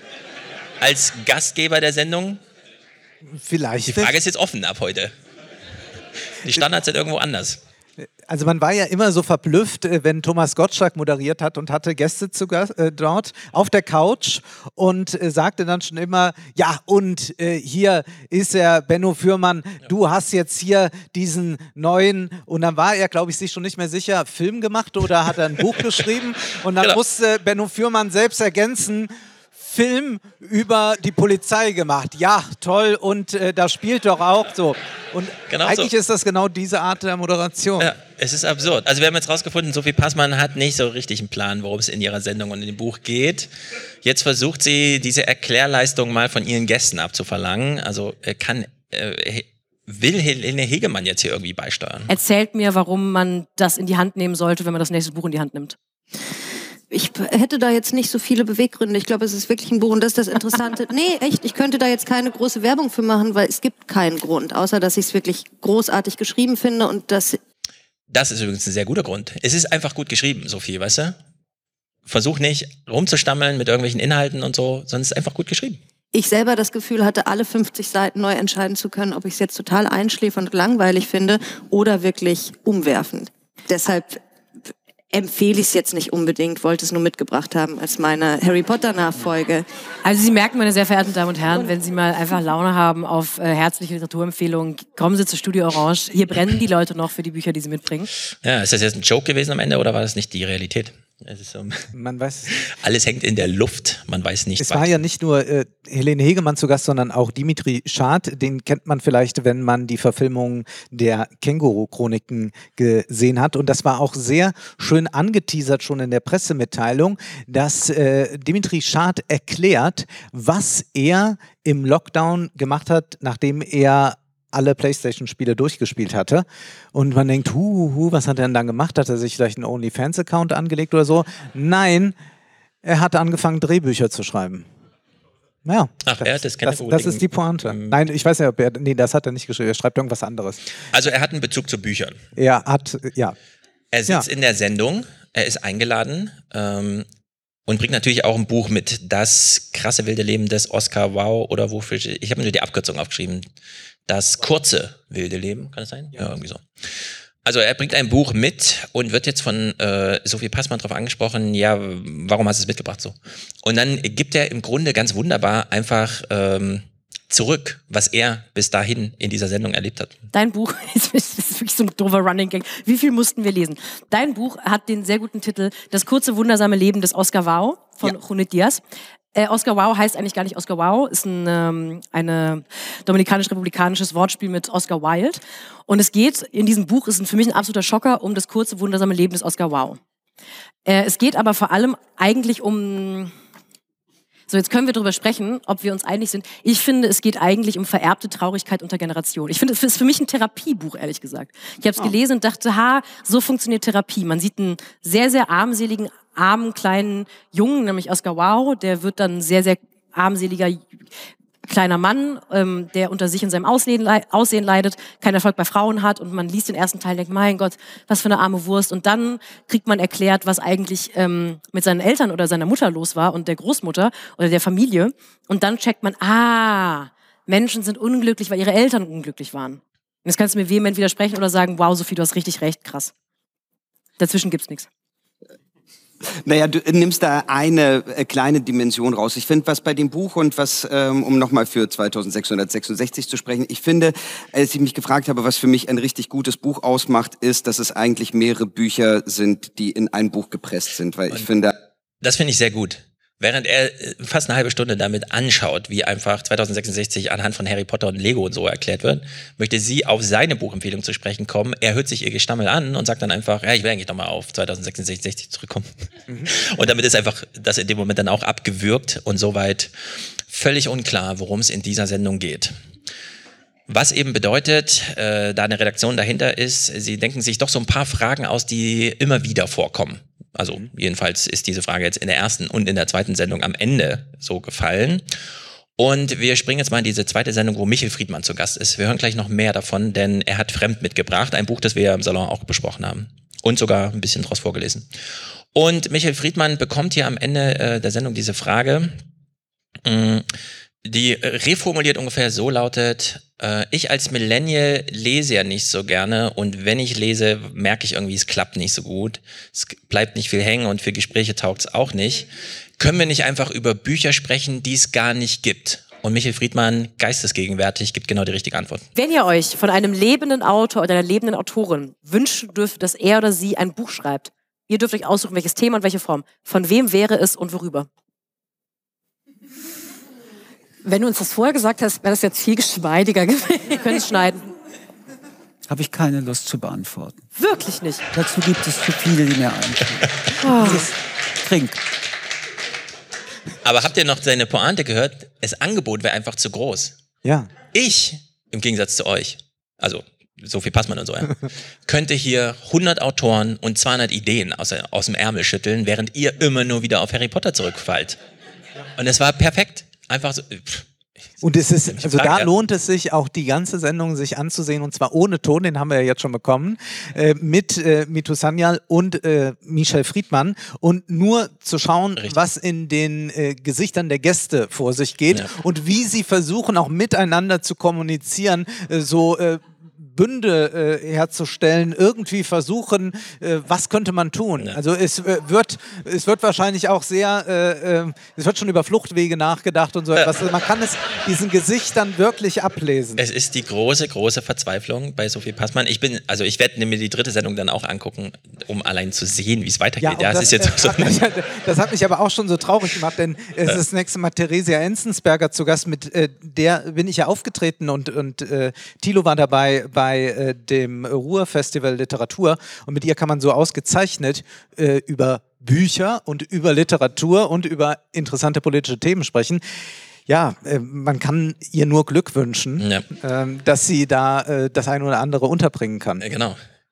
So, wir sind zurück in den zwei Sendungen, die es schon gibt. Sophie Passmann Interkontext, die Intertextualität hat sie schon ausgeschlossen. Jetzt äh, zieht sie hier noch eine zweite rote Linie ein. Aber um dieses Erzählmittel zu verwenden. Ähm, er hat Erzählmittel gesagt. Das können wir auch die Bude einfach direkt abschließen. Oder? Wir können ja. einfach niederbrennen. So, er hat Erzählmittel gesagt. Was für ein Idiot. Erzählmittel. Wer braucht denn so einen Begriff? Sophie Passmann stellt dann eine Sendung später fest.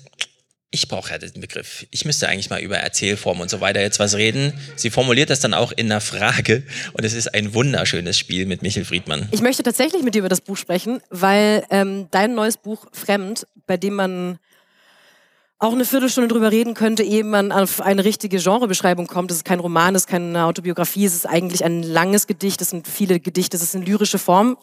Es ist kein Gedicht. Es ist wirklich eine Textform, die ähm, die mir so gekommen ist. Ich habe das nicht geplant. Ja, alles, was Blocksatz ist, ist irgendwie Roman und alles andere muss Gedicht sein. Ja, und es ist so irre, weil diese Frage, wenn man sich nur kurz mit Michel Friedmanns Buch beschäftigt, man schlägt es auf, man hört ihm vielleicht noch irgendwie zu, er redet ja viel über sein Buch, dankenswerterweise. Und äh, dann weiß man eigentlich relativ zügig, dass ihm schon wichtig ist, dass das eben nicht in irgendeine vorherige Genreform passt oder so, sondern dass er halt einfach geschrieben hat, wie er geschrieben hat. Und überhaupt mit so einer Unterstellung reinzugehen in dieses Gespräch, ja, das ist ja ein Gedicht, es sind viele Gedichte und so, ja? es ist so vehement. Ja, das da wird die. Gattungsschublade aufgemacht Ja, und das ist gut. Unglaublich. Also es ist, äh, ähm, ja, es äh, tat mir echt ein bisschen leid, weil ich habe ja Friedmann jetzt hier in Frankfurt auch zweimal auf der Bühne gesehen und so und es waren ja wirklich bewegende Momente, die hier einfach dann nicht mal versucht waren, nochmal äh, irgendwie zu erzeugen mit ihm, obwohl ja das dann eigentlich ist das ja eine Einladung an Sophie Passmann, wenn er die Einladung annimmt in ihre Sendung, Mhm. sich dann auch äh, und so, aber es ist wirklich traurig. Ähm, wir haben Fremd auch besprochen. Und ich habe ja auch davon erzählt in meinem Podcast, wie ich beispielsweise im Literaturhaus war, dann Peter Schröder vom Schauspiel da war, drei Passagen gelesen hat und völlig überraschend, also in dem Maße, dass man sagt, okay, da sitzt wirklich ein krasser Schauspieler und der kann auch richtig gut sprechen und der macht das einfach, also wirklich sehr bewegend, daraus vorzulesen. Aber die letzte Passage hat Michel Friedmann selber gelesen. Und das war ja nun wirklich in Sachen, äh, was man so auf Bühnen machen kann, aber was man auch machen muss, weil es irgendwie von Bedeutung ist und so weiter. Einen Text nicht nur zu schreiben, sondern ihn auch vorzutragen, so ein bisschen ja die eigene Investition in den Text wirklich dann auf die Bühne äh, zu bringen. Auch mit dieser Botschaft, ich habe hier gegen meinen Verlag und alle Vorstellungen, was ihr glaubt, was ein Gedicht ist, einfach angekämpft. Und jetzt präsentiere ich es euch auch. Und Sophie Passmann hat Michel Friedmann zu Gast und dann rutscht ihr das hier raus. Ist Literatursendung. Ja, stimmt. Rotwein. Ich möchte mit euch und Ihnen über Literatur reden. Und ich habe mir zwei Sachen für diese Sendung vorgenommen. Ich möchte nicht aus Büchern vorlesen, weil ich finde nichts schlimmer, als wenn Leute aus Büchern vorlesen in Literatursendungen, weil das ist für mich ein sogenannter Abschaltimpuls. Weil ich finde, man kann die Bücher ja selber lesen zu Hause oder sich ein Hörbuch anmachen. Ja, dann schalte du deine Sendung aus, geh weg. Aber lass uns Michel Friedmann.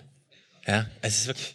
Ich kann es immer noch nicht glauben, Man, jetzt, wo ich man das hält es so gar nicht aus. Man hält es gar nicht schlimm. aus. Und da, dass da auch nicht nochmal dazwischen gegangen wird, also wenn man das dann abliefert, dass man sagt, oh ja, das lassen wir lieber. Ja. Also das Äh, ist wirklich bestürzend. Aber vielleicht ist es auch, weil es in der Mediatheke so versteckt ist, vielleicht äh, will man es auch gar nicht äh, zu groß machen. Oder? Wer weiß. Äh, also man muss es ja senden. Also ich sag mal, das ist ja RBB. Und wenn man das jetzt sich ansieht, dann muss man noch auch festhalten, hätte doch besser Patricia Schlesinger noch ein paar Massagesitze gekauft. Richtig. Richtig. Dann hätten zumindest drei Leute oder so noch eine richtig gute Zeit gehabt. Nein, dann wäre die Sendung nicht produziert worden. Ach so, Da hätte ja, noch das- da hätte das Geld nicht gereicht. Ich hätte jetzt gedacht, du wolltest drei nein, Leute nein, macht man hier nicht noch Massage. Massagesitze bekommen. Ja. Nein, dass man dann sagt, ah, jetzt haben wir leider kein Ja. Budget mehr, wir haben schon diese Sitze. Genau, kein Budget mehr für den Inhalt. So, wir kommen zu den zwei letzten Clips aus dieser Sendung. Wir wollen es ja auch nicht nur aus Klamauk und Halligalli hier gucken, sondern wir verstehen uns ja auch als politischen Podcast. Wir haben eine politische Aufgabe so ein bisschen. Wir wollen extra parlamentarische, publizistische Arbeit zum Thema. Was ist denn dieses Jahrzehnt eigentlich los? So. Und Sophie Passmann versteht sich ja selber auch als politischer Mensch. Wir wissen nicht genau wie, aber diese Art von Entrückung, dass sie fast wie unsere Bildungsministerin zum Thema Kernfusion völlig entrückt von jeder Realität irgendwas äußert. Wir haben jetzt geklärt, dass sie nicht, dass wir nicht genau wissen, ob sie diese Bücher jetzt überhaupt kennt, die sie da hatte, ob sie das gelesen hat, ob sie sich für ihre Autoren interessiert und so weiter und so fort.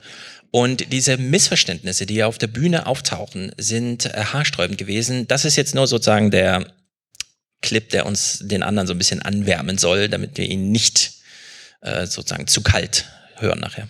Und du merkst, dass er so eigentlich denkt, ich habe verdient, mit der ins Bett zu gehen. Und das finde ich so super an dieser Hauptfigur, dass ich die, an, also ich habe das Buch angefangen zu lesen und dachte, Ja, ich mag den halt nicht, aber muss ich ja auch nicht. Also ich muss den ja nicht mögen, um traurig zu sein, weil er dass er ein äh, kurzes, aber wundersames Leben hatte. Aber er bittet doch gar nicht darum, dass man in irgendeiner Hinsicht traurig darüber ist, oder? Also das, Nee. das, das tut er aus halt- meiner Sicht niemals. Das fand ich ja eben so das Tolle. Es soll niemals mitleidig sein. Es wird niemals so getan, als, als sollte ich irgendeine falsche Empathie für ihn haben. Also da, So habe ich es auch gelesen, wirklich. da- ich hab, dazu fand den nicht aggressiv oder so. Nein, ist Also ihr habt, ihr habt recht, ich habe Unrecht. Ist- Ich la- lasse mich gerne überstimmen, weil Literatur ist am Ende Demokratie. Äh, und ihr habt recht jetzt. Und ich wollte aber auf die Erzählperspektive hinaus. Ja. Äh, Da fällt einem natürlich sofort äh, der Satz von Gottfried Benn ein, äh, hätte man über Penthesilea abgestimmt, wäre Penthesilea nie geschrieben worden, also Literatur und Demokratie. Das Ja. passt eigentlich nicht zusammen. Ja, und sie stieg ja auch mit ihrem Joke ein, dass äh, hier nur eine Meinung gilt und dann darf man ja gerne gehen, wenn man eine andere Meinung ist. Das läuft ja noch unter der Maxime, okay, man hat so ein gewisses Verständnis, man hat ein Angebot gemacht, mein Leseerlebnis ist wie folgt, dann widersprechen die anderen. Kann ja durchaus, wenn man sich viel Zeit nimmt und sich nicht nur einem Publikum ausgeliefert fühlt und so, fruchtbar sein. Was finde ich nicht geht, ist, äh, wenn man und das ist jetzt sozusagen synonym für politische Debatten, insbesondere wenn Millennials an ihr teilnehmen. Wenn man ein Buch vor sich hat, in den man, in das man irgendwas rein liest, was da vielleicht gar nicht drinsteht, nur weil man selber gerade von einem Thema irgendwie so angefasst oder mit dem beschäftigt ist, dass man es gerne und dann nimmt man, dann hijackt man sozusagen so ein Buch und sagt einfach, ja, kann man das nicht auch so und so und dann hat man plötzlich so seine eigenen Themen und die anderen fragen sich dann aber zurecht, was ist denn hier eigentlich los? Und äh, dieser kleine Clip hier, 34 Sekunden, ist sozusagen beispielhaft, so eine Chiffre für Millennials nehmen mal am Wir haben sehr viele Diskurs teil. Millennials übrigens hier zu Gast. Ich wollte das nur kurz sagen, Stefan. Wir fangen das auch Wir gleich müssen hier ja auch noch rauskommen. Wir fangen das auch gleich nochmal ein. Aber wir haben einen Hinterausgang. Also das, wir kommen hier schon wieder raus. Also hier ist Sophie Passmann versucht eine politische Debatte mit Hilfe von Literatur. Wenn wir, wenn wir das Fass aufmachen, können wir vielleicht auch einfach noch ein ganz anderes, heiteres Thema ähm, ansprechen, was ja auch, was, was wir wahrscheinlich heute Abend noch lösen können. Ähm, Rassismus und Sexismus in Literatur. Weil ähm, der einzige Grund, warum ich nach dem ersten Teil weitergelesen habe und dieses Buch auch den Erzähler verzeiht habe und andersrum, war, dass ich im zweiten Teil nicht mehr diesen ersten Erzähler durchhalten musste, weil der Erzähler, der Oscar Wow folgt im ersten Teil, ist so unfassbar frauenverachtend und, und herablassend und das ist dann auch so ein, es ist auch so ein plumper Teenager-Frauenhass. Und was ich ja erstaunlich finde, ich meine, das äh, mag stimmen oder nicht, äh, dass sie eigentlich schon äh, der Literatur übel nimmt, wenn sie verstört und das ja aus einem Grund tun könnte. Also das ist ja äh, eine sehr interessante Haltung. Äh, die Frage ist ja, äh, was wird durch diese äh, Figur demonstriert? Und äh, wenn sie äh, das generell nicht leiden mag, gut schön, aber das ist ja keine äh, Qualitätsaussage über Literatur. Äh, das findet aber hier äh, auch in einer Weise statt, dass ich sagen muss, wie ernst nimmt sie denn eigentlich die Themen, äh, von denen sie vorgibt, darüber würde sie sich aufregen. Denn äh, so wie sie hier äh, Rassismus und Sexismus einführt, ist das ja auch einfach nur äh, so ein Teil äh, der ganzen Show. Äh, ja, das sind auch noch so ein paar Buzzwords, die fallen müssen. Man könnte ja dieses Thema tatsächlich ernst nehmen und fragen, inwieweit dieser Roman tatsächlich sexistisch ist, wenn er es denn ist. Aber auch das ist natürlich bei all dieser Coolness, die man die ganze Zeit vorgeben muss, überhaupt nicht drin, dass man eine andere Art von Auseinandersetzung hat. Und da noch einmal ein Hoch auf das literarische Quartett, da hat es genau diese Auseinandersetzungen gegeben. Genau. Die Frage ist ja, nimmt man hier eine Literatur, also nimmt man sich Literatur, geht in eine Sendung, um über Literatur zu sprechen, oder möchte man eigentlich ein mediales Spektakel zum Thema Rassismus und Sexismus, weil das gerade Konjunktur hat, beispielsweise bei Twitter oder wo das Publikum, was man möchte, sonst so abhängt, und hijackt man dann sozusagen Bücher da könnte man ja wahllos und so weiter. Und jetzt will ich einen kleinen Brückenschlag machen, damit wir hier nochmal eine konstruktive Wende und zwar nur konstruktiv im Sinne von, wie du gerade meintest, hier sind ja viele Millennials anwesend, wir selber sind auch welche. Müssen wir nicht wirklich ein bisschen selbstkritischer jetzt mit uns werden? Will ich mal diesen äh, Harry Potter-Dings hier aufnehmen. Harry Potter spielt also bei den Millennials so eine große Rolle, dass sowohl Sophie Passmann als auch Helene Hegemann äh, sagen, das ist wirklich super gut. Äh, nichts erreicht mich so wie Harry Potter. Und äh, das ist sozusagen der Benchmark meines Lebens. Und Das ist damit auch traurig. das kann traurig sein. Ich muss sagen, ich bin ja auch ein großer Fan, deswegen habe ich Hast du jetzt die diese, gelesen? Ja, habe ich jetzt auch diese Selbstreflexionssicht auf uns Millennials hier nochmal besonders hervorgehoben. Ich habe ja nur also ich habe, es gab diesen Hype und ich hatte äh, zu der Zeit, als dieser Hype war, äh, der, da war ich noch zu jung, aber dann so ein bisschen später, als der Hype, glaube ich, Mhm. mit dem fünften, vierten oder fünften Roman, da war das dann so richtig am Kochen in Deutschland. Ja. Äh, jedenfalls las ich zu der Zeit äh, sehr viel äh, Martin Walser und Philipp Roth, denn äh, mich faszinierte in jungen Jahren Applaus besonders. für Wolfgang. ja, ja. Jetzt machst du, jetzt machst du auch die Passmann. Jetzt machst du auch die Passmann und, und veralberst hier äh, die Hochliteratur. Nein, ich hatte eine, ich hatte eine äh, merkwürdige Vorliebe äh, in äh, jungen Adoleszentenjahren äh, zu lesen, wie es ist, wenn äh, die Kräfte, äh, vor allem äh, bestimmte Kräfte, nachlassen und wie sich dann alte Herren verhalten. Das habe ich mit großer Gier verschlungen, diese Bücher. Ich weiß nicht, was das zu bedeuten hat. Ich will aber auch es nicht erforschen. Jedenfalls zu dieser Zeit äh, kursierte dann aber äh, der fünfte oder, oder vierte Teil von Harry Potter und ich äh, sah mich genötigt, doch mal zu schauen, warum wird das gelesen. Dann habe ich den ersten Teil äh, durchaus mit Freuden gelesen. Das ist eigentlich schon so ein Reicharninski-Satz. Durchaus mit Freuden gelesen. Und Naja. dann wollte ich beim Hier zweiten Teil aber nicht wissen, wie es weitergeht, sondern wollte wissen, ob es noch interessant ist. Und dann dachte ich, ah nee, das wird nur weiter gesponnen. Und dann habe ich nach dem zweiten Buch aufgehört damit. Also weißt du gar nicht, dass Dumbledore tot ist. Doch, ich habe ja die Filme gesehen. Ah, ach so, okay. Sehr gut. Also, Wolfgang ist hier die Orchidee. Ich sehe mich als Repräsentant der Masse der Millennials.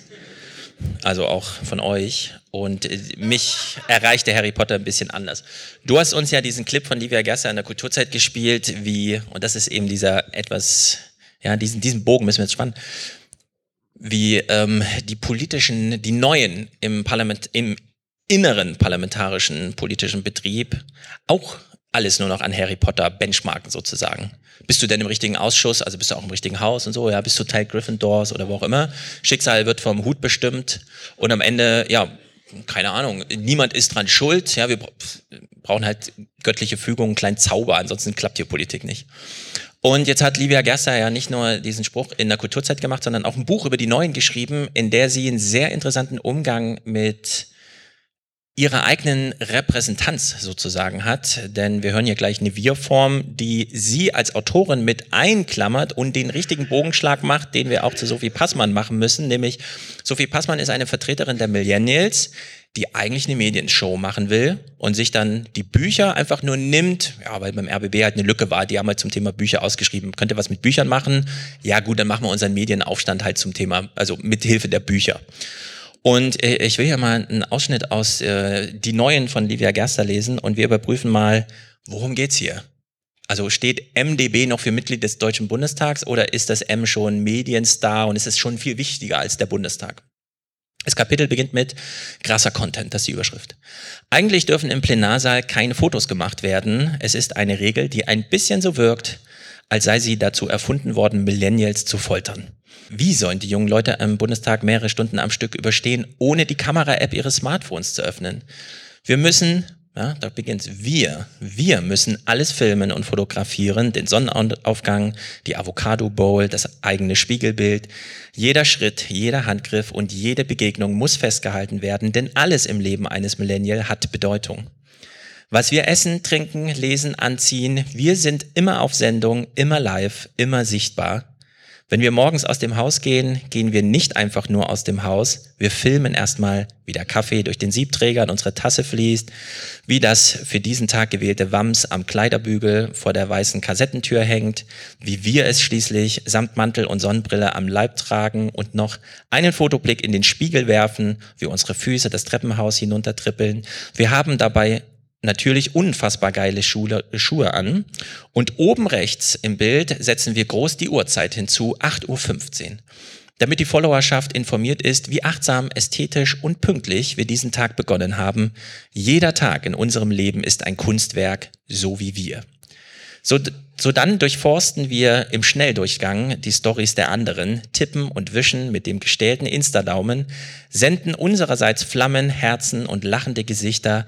Eigentlich schauen wir nicht so genau hin, denn wir interessieren uns mehr für uns selbst als für die anderen. Aber es ist nun mal ein Geben und Nehmen. Wer gefeiert werden will, muss auch die anderen abfeiern. Und wir wollen gefeiert werden. Oh ja. Der Plenarsaal des Deutschen Bundestags ist auf jeden Fall krasser Content für einen Millennial, der es dorthin geschafft hat. Können die Boomer das wirklich ernst meinen mit ihrem Fotoverbot? Das ist sozusagen die offene Fragestellung. Und äh, unsere jungen Politiker machen Politik, so wie Sophie Passmann äh, Literatur bespricht. Ja.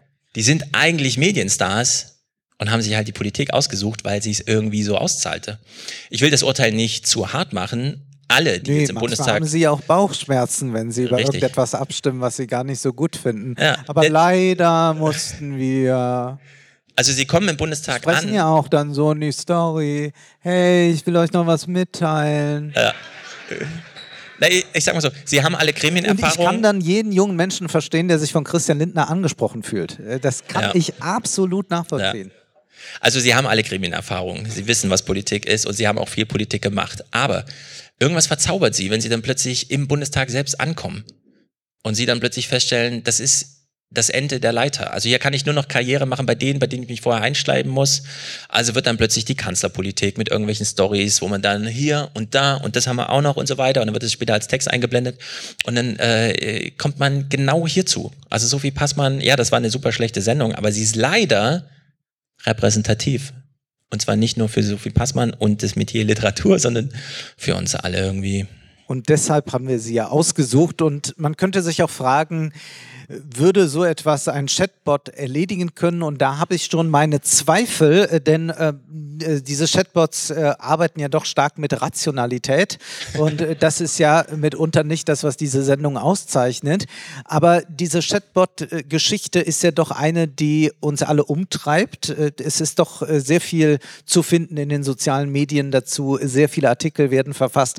Ganz viele Podcasts fangen damit an, dass man einen Dialog, einen Chatbot erstellen lässt und die Hosts lesen den dann mal vor. Das wollen wir hier nicht tun. Aber äh, wie schätzt du das ein? Deine Haltung ist ja äh, doch, dass wir ja ganz viel ersetzen können und äh, du sehnst dich eigentlich schon danach, dass du nicht mehr persönlich dann hier mit mir sitzen musst oder Ja. wo geht das hin? Ich lizenziere dann nur noch meine Art, Podcast zu machen und dann macht das der Computer. Also du warst ja skeptisch. Äh, an dem Tag, an dem du deine Skepsis gezeigt hast, kam mir dann am nächsten Morgen ChatGPT plötzlich Ja. raus. Und wir haben gesehen, ja, da kommt man schon ganz schön weit, zumindest was so inhaltliche. Dass man es dann auch noch vortragen kann, ist noch eine andere Frage. Aber die Textgestaltung, inhaltliche Ausgestaltung ist schon mal ganz weitreichend. Äh, was bedeutet, ChatGPT kostet OpenAI drei Millionen am Tag zu unterhalten. Also es ist auch ein eigener Medienstand, der ganz schön ins Geld geht. Aber diese Effizienzgewinne sind ja rein technologischer und ökonomischer Natur, während wir die Resultate inhaltlich schon haben. Und äh, wenn es nur noch um Effizienz geht, würde ich sagen, hu, dann sind wir dem Ganzen schon ganz schön viel näher, als wenn es jetzt wirklich noch eine ernste Herausforderung wäre, die Resultate, die ChatGPT auf Anfragen gibt, die Antworten, die kommen, äh, noch verbessern zu müssen, weil die haben jetzt schon ein Level, wo man sagt, ja, also da werden sich die ganzen Professoren mal warm anziehen müssen. Zu Corona haben die Professoren aufgehört zu arbeiten, waren plötzlich nur noch, äh, Dienstag und Donnerstag auch noch arbeiten, reicht nicht Mittwoch, ich habe doch meine Vorlesung auf Video und so, ja. Also das äh, kennen ja sehr viele. Und jetzt fängt auch, äh, also jetzt kann im gleichen Maße auch die Studentenschaft einfach das Arbeiten einstellen. ChatGPT äh, schreibt mir meine Hausarbeit. Hausarbeiten. Und dann redigiert man die nochmal drüber und dann ist die aber auch wirklich fertig. Ja? Man und muss die, ein paar Fehler einstreuen dann. Richtig, man müsste noch ein paar Fehler einstreuen, damit es nicht auffällt. Also in der Hinsicht, das äh, wird schon heikel jetzt. Genau, aber wir sprechen ja hier immer über Texte, äh, die nicht äh, sonderlich originell sind. Also die äh, wirklich originelle Hausarbeit, äh, die würde ja trotzdem herausstechen aus dem Chatbot-Programm. Wenn man jetzt einfach nur sagt, äh, Chatbot erkläre Intertextualität anhand von Helene Hegemanns Roman unter Bezugnahme der äh, Theorien von XY, dann würde das äh, sicherlich äh, ganz gut funktionieren. Aber ob man wirklich zu äh, kontraintuitiven Interpretationen kommt, zu wirklich originellen Deutungen, das ist ja wieder etwas völlig anderes. Und ich glaube, dass man äh, sicherlich äh, diese Effekte, die das hat, auch nutzen wird und nutzen sollte, äh, wenn dadurch Zeit gespart wird. Aber ich glaube, jetzt sich zurückzulehnen und zu glauben, dass wirklich äh, das menschliche Denken durch diese Bots ersetzt werden kann, dann äh, reduziert man das menschliche Denken oder reduziert auch sehr den künstlerischen Ausdruck. Und das ist etwas, was ich heute äh, demonstrieren will, denn wir haben heute die Möglichkeit, auch mal Musik zu spielen, weil das ja sonst immer rechtlich sehr schwierig ist. Und zwar hören wir äh, jetzt etwas, äh, was auch ein Chatbot erstellt hat, äh, nämlich äh, ein Kompositions-Chatbot. Und dieser Chatbot ist aber schon ein Jahr alt. Der heißt MuseNet. Und dem gab man den Auftrag, wie Bach zu komponieren. Und ein Klavier setzt das dann um, was da komponiert wurde.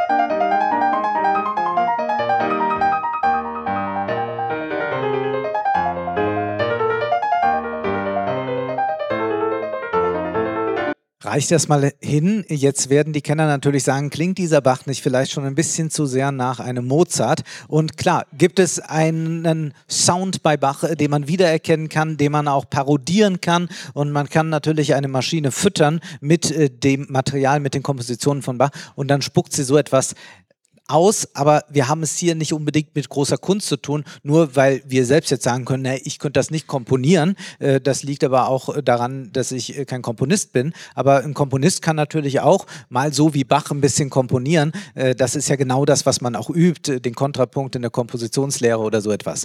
Und jetzt möchte ich etwas anderes machen. Ich möchte jetzt mal Pianisten zu Gehör bringen und will etwas deutlich machen, was dann doch ein Chatbot nicht kann. Denn was wir jetzt ja auch hier hörten war, dass nicht ein Pianist diese vom Chatbot erstellten äh, Noten spielte, sondern wir haben auch ein Pianola, also ein automatisches Klavier hier gesehen, das das spielte. Jetzt sehen wir aber einen echten Menschen an den Tasten. Und zwar hören wir jetzt äh, einen äh, kurzen Auszug aus äh, der achten transzendentalen Etüde, Wilde Jagd heißt die, gespielt von Claudio Arau.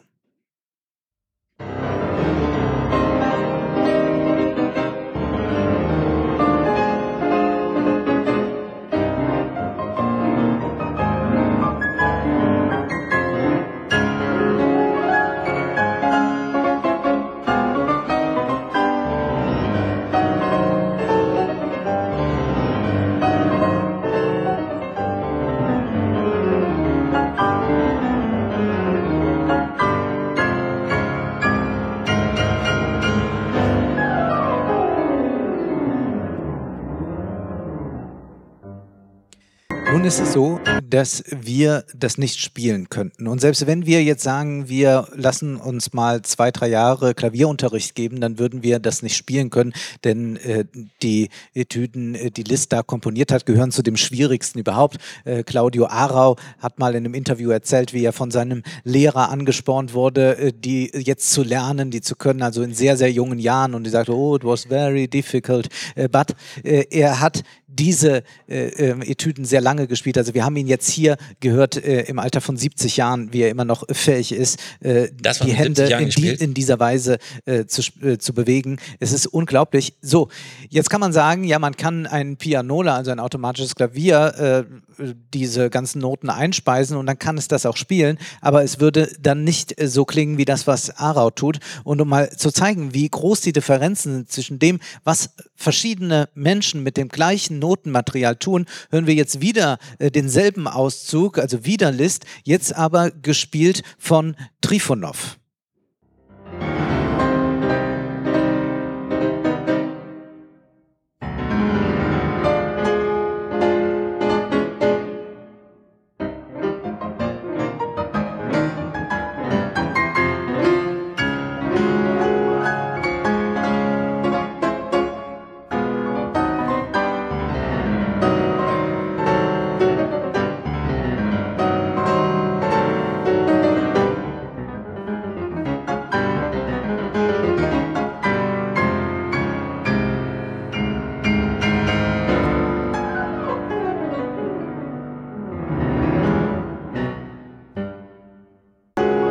Diejenigen, die das jetzt nur als Podcast hören und die Audiomitschnitte nicht miterleben, sie können das dann äh, bei YouTube nachvollziehen. Da findet man äh, diese Einspielungen. Äh, das Erstaunliche ist, wir haben es hier mit demselben Werk zu tun, aber mit einer Interpretation, die so weit äh, von der, die wir davor gehört haben, weg ist, dass wir fast den Eindruck haben, ein anderes Stück zu hören. Jetzt sind wir hier im absoluten Virtuosentum angekommen. Aber ich wähle jetzt etwas aus, was wir durchaus uns antrainieren könnten. Also ich würde sagen, äh, die Aria aus den Goldberg-Variationen, ja. die kann man schaffen. Also wenn man jetzt sich redlich bemühen würde, wenn wir jetzt Unterricht nehmen würden, ich glaube, das wäre äh, zu schaffen. Äh, wir würden nicht daran scheitern. Die Frage ist nur, würden wir zu einer solchen Höhe gelangen, wie das die großen Interpret äh, Interpreten können? Und wir hören jetzt äh, diese ganz berühmte Aufnahme der Goldberg-Variationen, äh, der Aria gespielt von Glenn Gould aus dem Jahr 1955.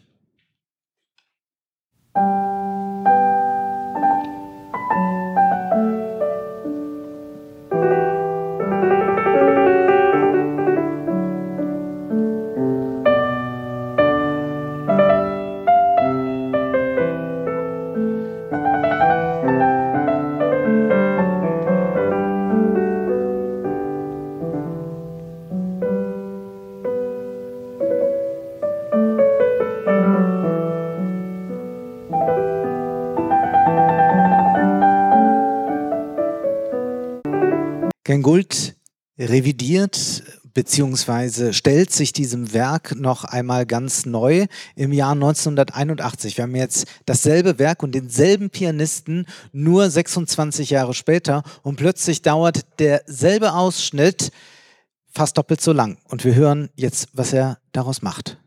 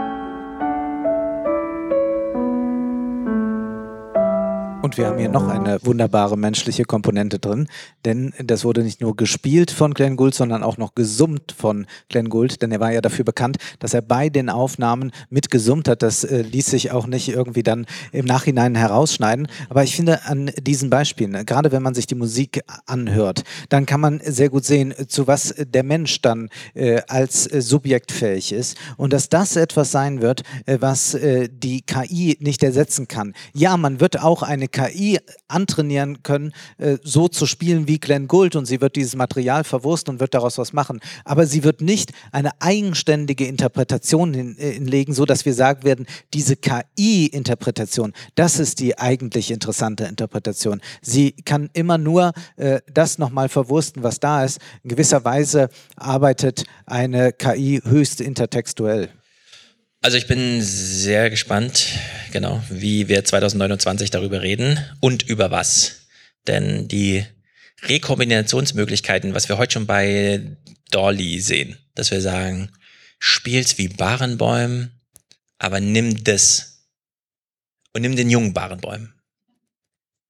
Und schick mir noch ein Video hinterher. Äh, also wir werden, glaube ich, so eine ganz neu kombinierte Form von äh, Kunst sehen. Und wir reden hier natürlich über die Spitze des Eisbergs. Wenn wir über Klaviermusik und so weiter geht es ja eigentlich sehr viel in dieser produktiven Musik und um, was weiß ich, Filmmusik für den AD-Krimi, der genau einmal gesendet wird oder so, wo man sich einfach schon mal das Genre und so weiter hinlegen lässt und dann variiert man noch so ein bisschen mit den Noten, ja, aber wo die Arbeit eigentlich schon mal erledigt ist. Also ich bin da äh, sehr gespannt, wie das weitergeht. Denn, keine Ahnung, ich sehe das hier alles äh, stark gefährdet. Ich kann mir dann äh, umso mehr allerdings vorstellen, dass dann Chili Gonzales umso gefragter ist, solche Typen auf der Bühne, die auf Zuruf und so weiter dann irgendwie Halligalli Ja, genau, machen. also die, die menschliche Komponente. Ja, genau. Und äh, diese wird nicht ersetzbar sein durch KI. Äh, das ist meine tiefste Überzeugung. Aber wir werden sehen, und das ist ja ein Thema, das wir dann begleiten werden, aber wir müssen ein bisschen einstimmen auf Weihnachten. Hast du alle Geschenke? Ähm, fragst du mich das, weil, weil du meinen Lieblingswitz kennst? Nein. Kennt jemand meinen Lieblingswitz? Ich habe es schon häufiger im Podcast gesagt, was mein Lieblingswitz von Harald Schmidt ist. Niemand? Also er geht so. Ganz kurz. Hast du denn schon alle Geschenke? Nein, wieso? Die kriege ich doch erst Heiligabend. ja. Das ist ein mega Männerwitz. Prima. Prima. Da werden sich ja Stefans Kinder freuen. Richtig. Also, Heiligabend steht an. Was bedeutet, irgendwas ist mit Geschenken, zumindest für die einen, für die anderen so, ach ja, Geschenke, genau.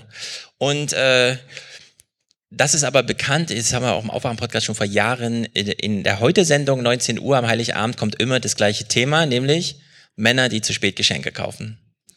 Und als ich das jetzt mir nochmal angeschaut habe, habe ich gedacht, wir hatten ja auch überlegt, ob wir nochmal Geschenketipps geben und so weiter. Also wir leiten jetzt so ein bisschen in das Ende ein. Aber wir machen ja äh, mit unseren äh, Büchersalons äh, schon viele Hinweise. Eigentlich seid ihr inspiriert. Aber sag doch mal gerade ein Buch, äh, was dir jetzt im ganzen Jahr besonders wichtig war, was du nochmal unter den Tannenbaum legen würdest. Also ich finde es. Bitte? Mein Buch natürlich. ist ja reingerufen worden, dankenswerterweise, ja. Also ich habe es ja, ich, ich wiederhole mich, wenn ich sage fremd, sollte man tatsächlich ein Bücherregal haben, allein um in diesen verlegenen Momenten einer Party, wo man da steht, dann sagt, komm, dann schlag wir es mal auf. Such dir wahllos eine Seite raus und lies. ja, also diesen Gag kann man, glaube ich, mal machen. Ansonsten, ähm, vielleicht als Kontrast, ich, okay, ich nenne einen Tipp. Ananda Klar hat dieses Buch Nehmt uns endlich ernst geschrieben, als junge 18-Jährige. Und Livia Gerster hat über die Neuen im Bundestag geschrieben. Nehmt uns endlich ernst ist ja dieses, jetzt lasst uns doch mal mitmachen. Also sagen so die 18-Jährigen. Und dann äh, ist ja bei Livia im Buch die Millennials, die ja eigentlich angekommen sind. Die warten ja nur auf ihren Moment. Also sie sind schon da und wir sehen sie aber schon scheitern, bevor sie ihre Chance wahrgenommen haben.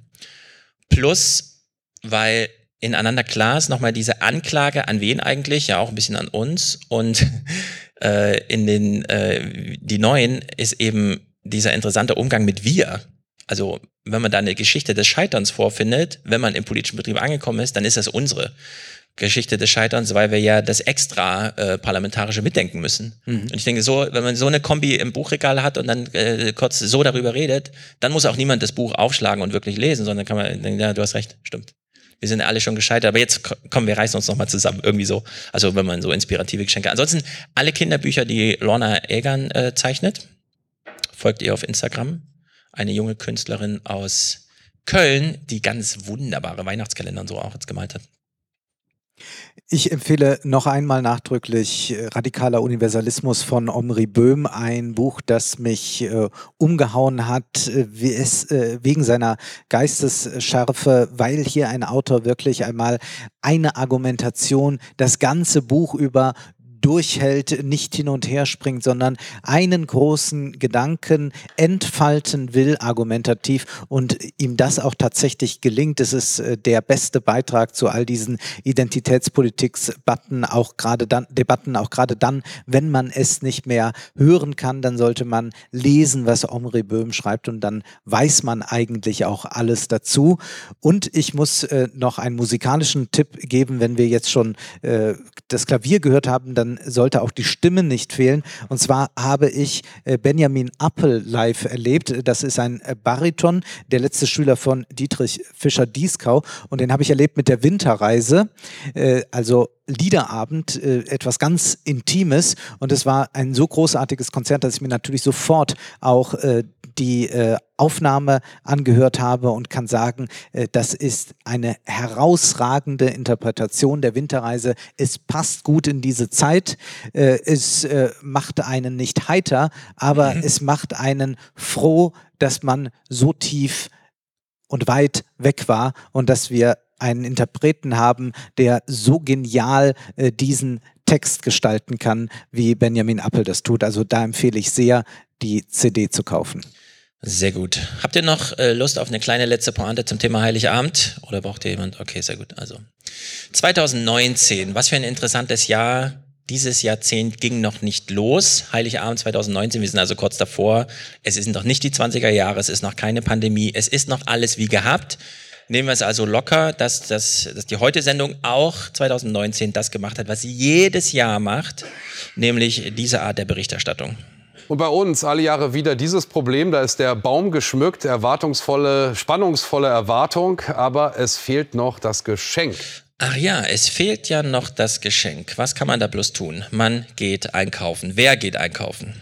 Und so hetzen heute interessanterweise vor allem die Männer durch die Einkaufsstraßen auf Last-Minute-Shopping-Tour am Heiligen Abend. Stimmt Okay. das überhaupt, dass diese Städte an Heiligabend so gefüllt sind? Ich war auch Ja. schon ein paar Mal Heiligabend in der Stadt und da war kein Mensch mehr. Wir sehen gleich Bilder aus Städten. Ich war noch nie Heiligabend einkaufen und Geschenke kaufen war ich noch nie. Du bestellst alles. Nee, ich, ich verschenke ja auch nicht wirklich was. Wenn jemand was braucht, besorge ich's. Und wenn Weihnachten ist, ist es halt Weihnachten. Ist ja alles ganz, man kann es sich ja so einfach machen. Ich kriege meine Geschenke Heiligabend, wie gesagt. Ja.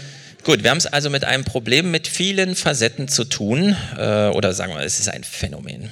Ein Phänomen mit vielen Facetten, wie Oliver Deuker jetzt zeigt. So, Oliver Deuter zieht jetzt los und wir hören genau zu. Hannover Innenstadt. Wer jetzt noch unterwegs ist, hat meist wenig Zeit.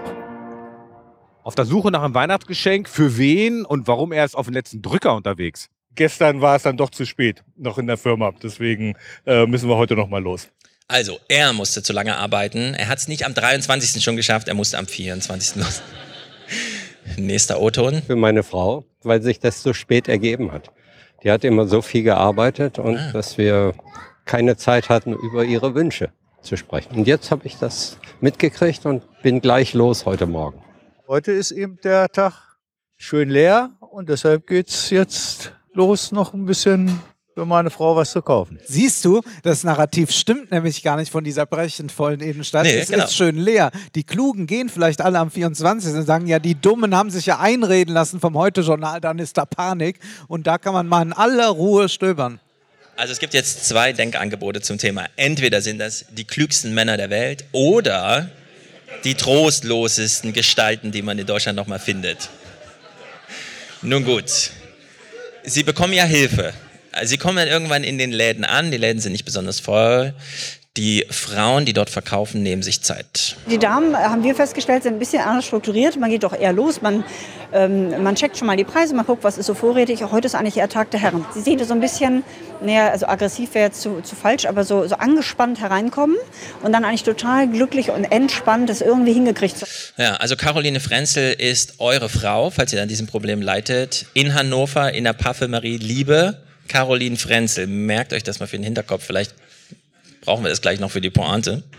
Und ähm, währenddessen... Mal, sie ist, also Katharina Frenzel. Äh, Caroline Frenzel Caroline ist die Frenzel. Chefin der Parfümerie Liebe in Hannover, Mhm. die also von der Heute-Sendung am 19., äh, 2019 aufgesucht wurde.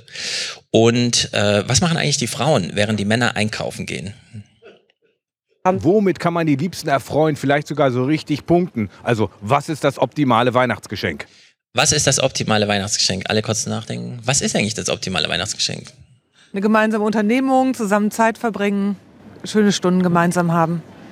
Markthalle Hannover vom Geschenke-Einkaufsstress ist hier nichts zu merken. Feiern am Morgen des Heiligen Abends. Alles richtig gemacht.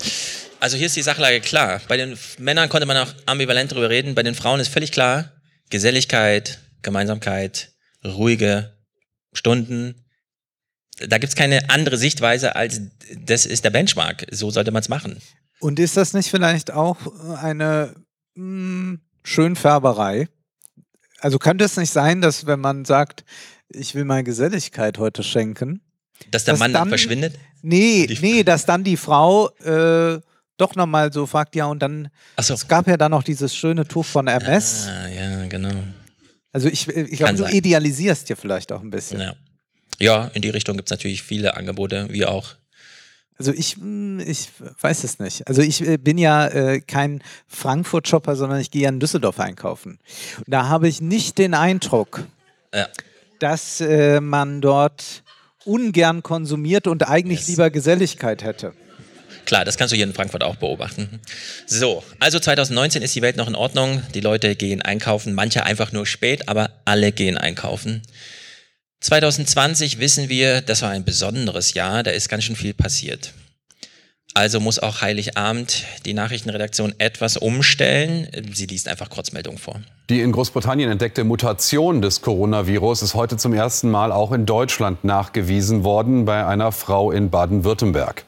Laut Gesundheitsministerium war die Frau vor vier Tagen aus Großbritannien über den Frankfurter Flughafen nach Baden-Württemberg gereist und befindet sich jetzt in häuslicher Isolation häusliche Isolation. Hier noch ein paar Anmerkungen zum Thema Geselligkeit, Gemeinsamkeit und so weiter zu Weihnachten. Politiker, Ärzte, Experten haben noch einmal eindringlich an die Menschen in Deutschland appelliert, ihre Kontakte über Weihnachten so weit wie möglich zu reduzieren. Nur so lasse sich eine weitere Corona-Welle im Januar verhindern, hieß es. So, und der klügste Satz über den politischen Journalismus 2022 kam ja von dir, Wolfgang. Für den politischen Journalisten ist immer Tag eins Gestern war auch irgendwas, stimmt. Aber wie so ein Daytrader, man wacht morgens auf und schreibt halt auf, was Merkel getan hat und was der Olaf Scholz jetzt tut und so weiter. Und täglich grüßt das Murmeltier. Täglich ja. grüßt das Murmeltier. Denn wir sind jetzt im Heiligabend 2021.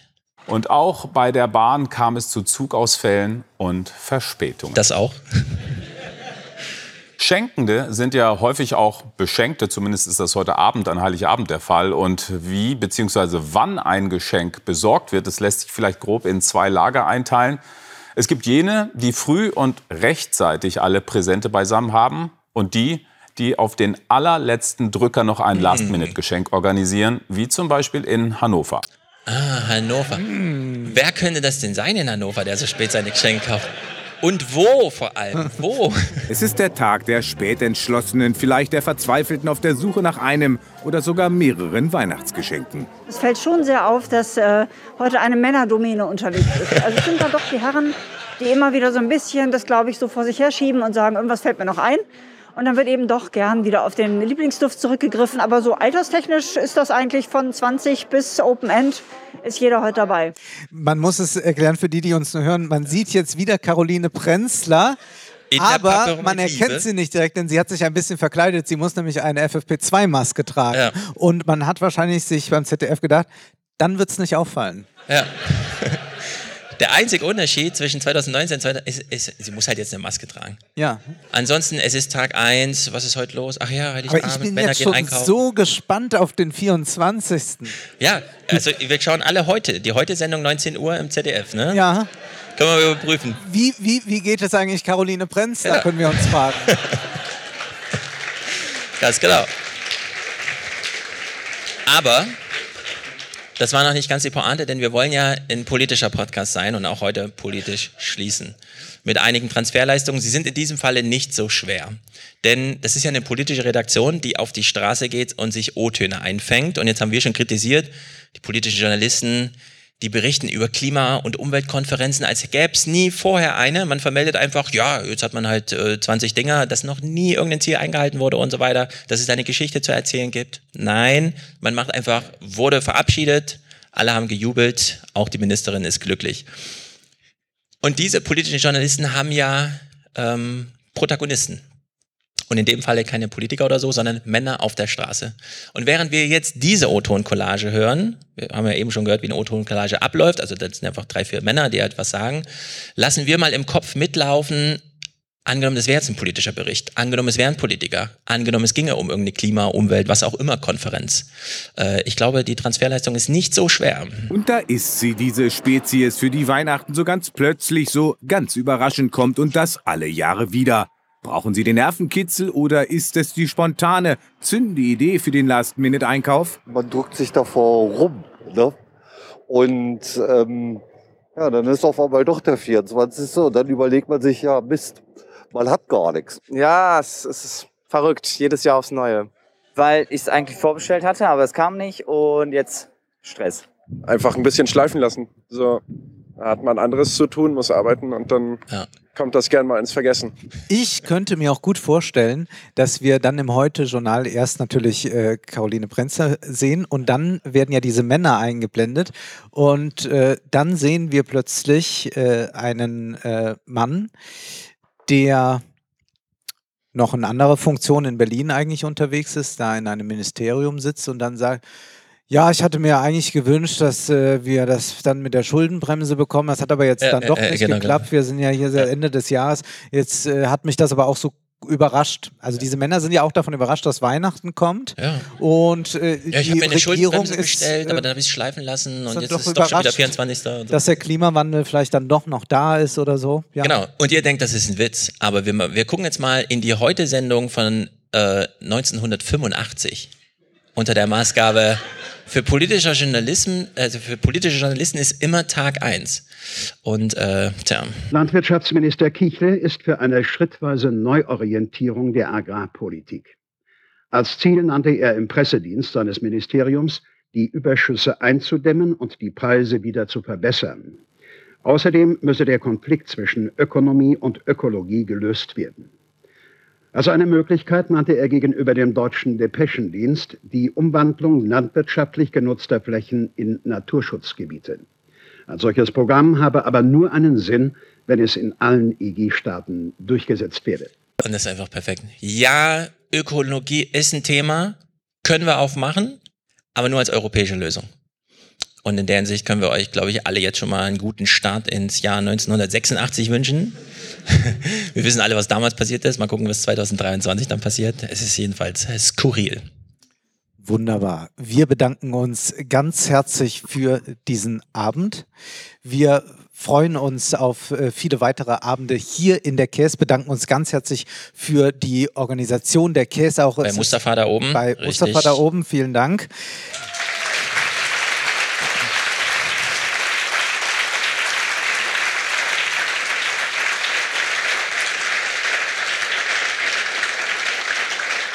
Es ist herrlich, dass das so unbürokratisch äh, funktioniert hat und wir sind natürlich sehr glücklich, äh, dass so viele uns auch mal live erleben wollen. Wir bedanken uns auch für die Treue im Salon und generell fürs treue Hören und äh, freuen uns auf alles weitere, denn die reguläre Folge kommt selbstverständlich erst Genau. noch. Nächste Woche geht's einfach weiter. Und in der Hinsicht, haut rein. Schöne Weihnachten.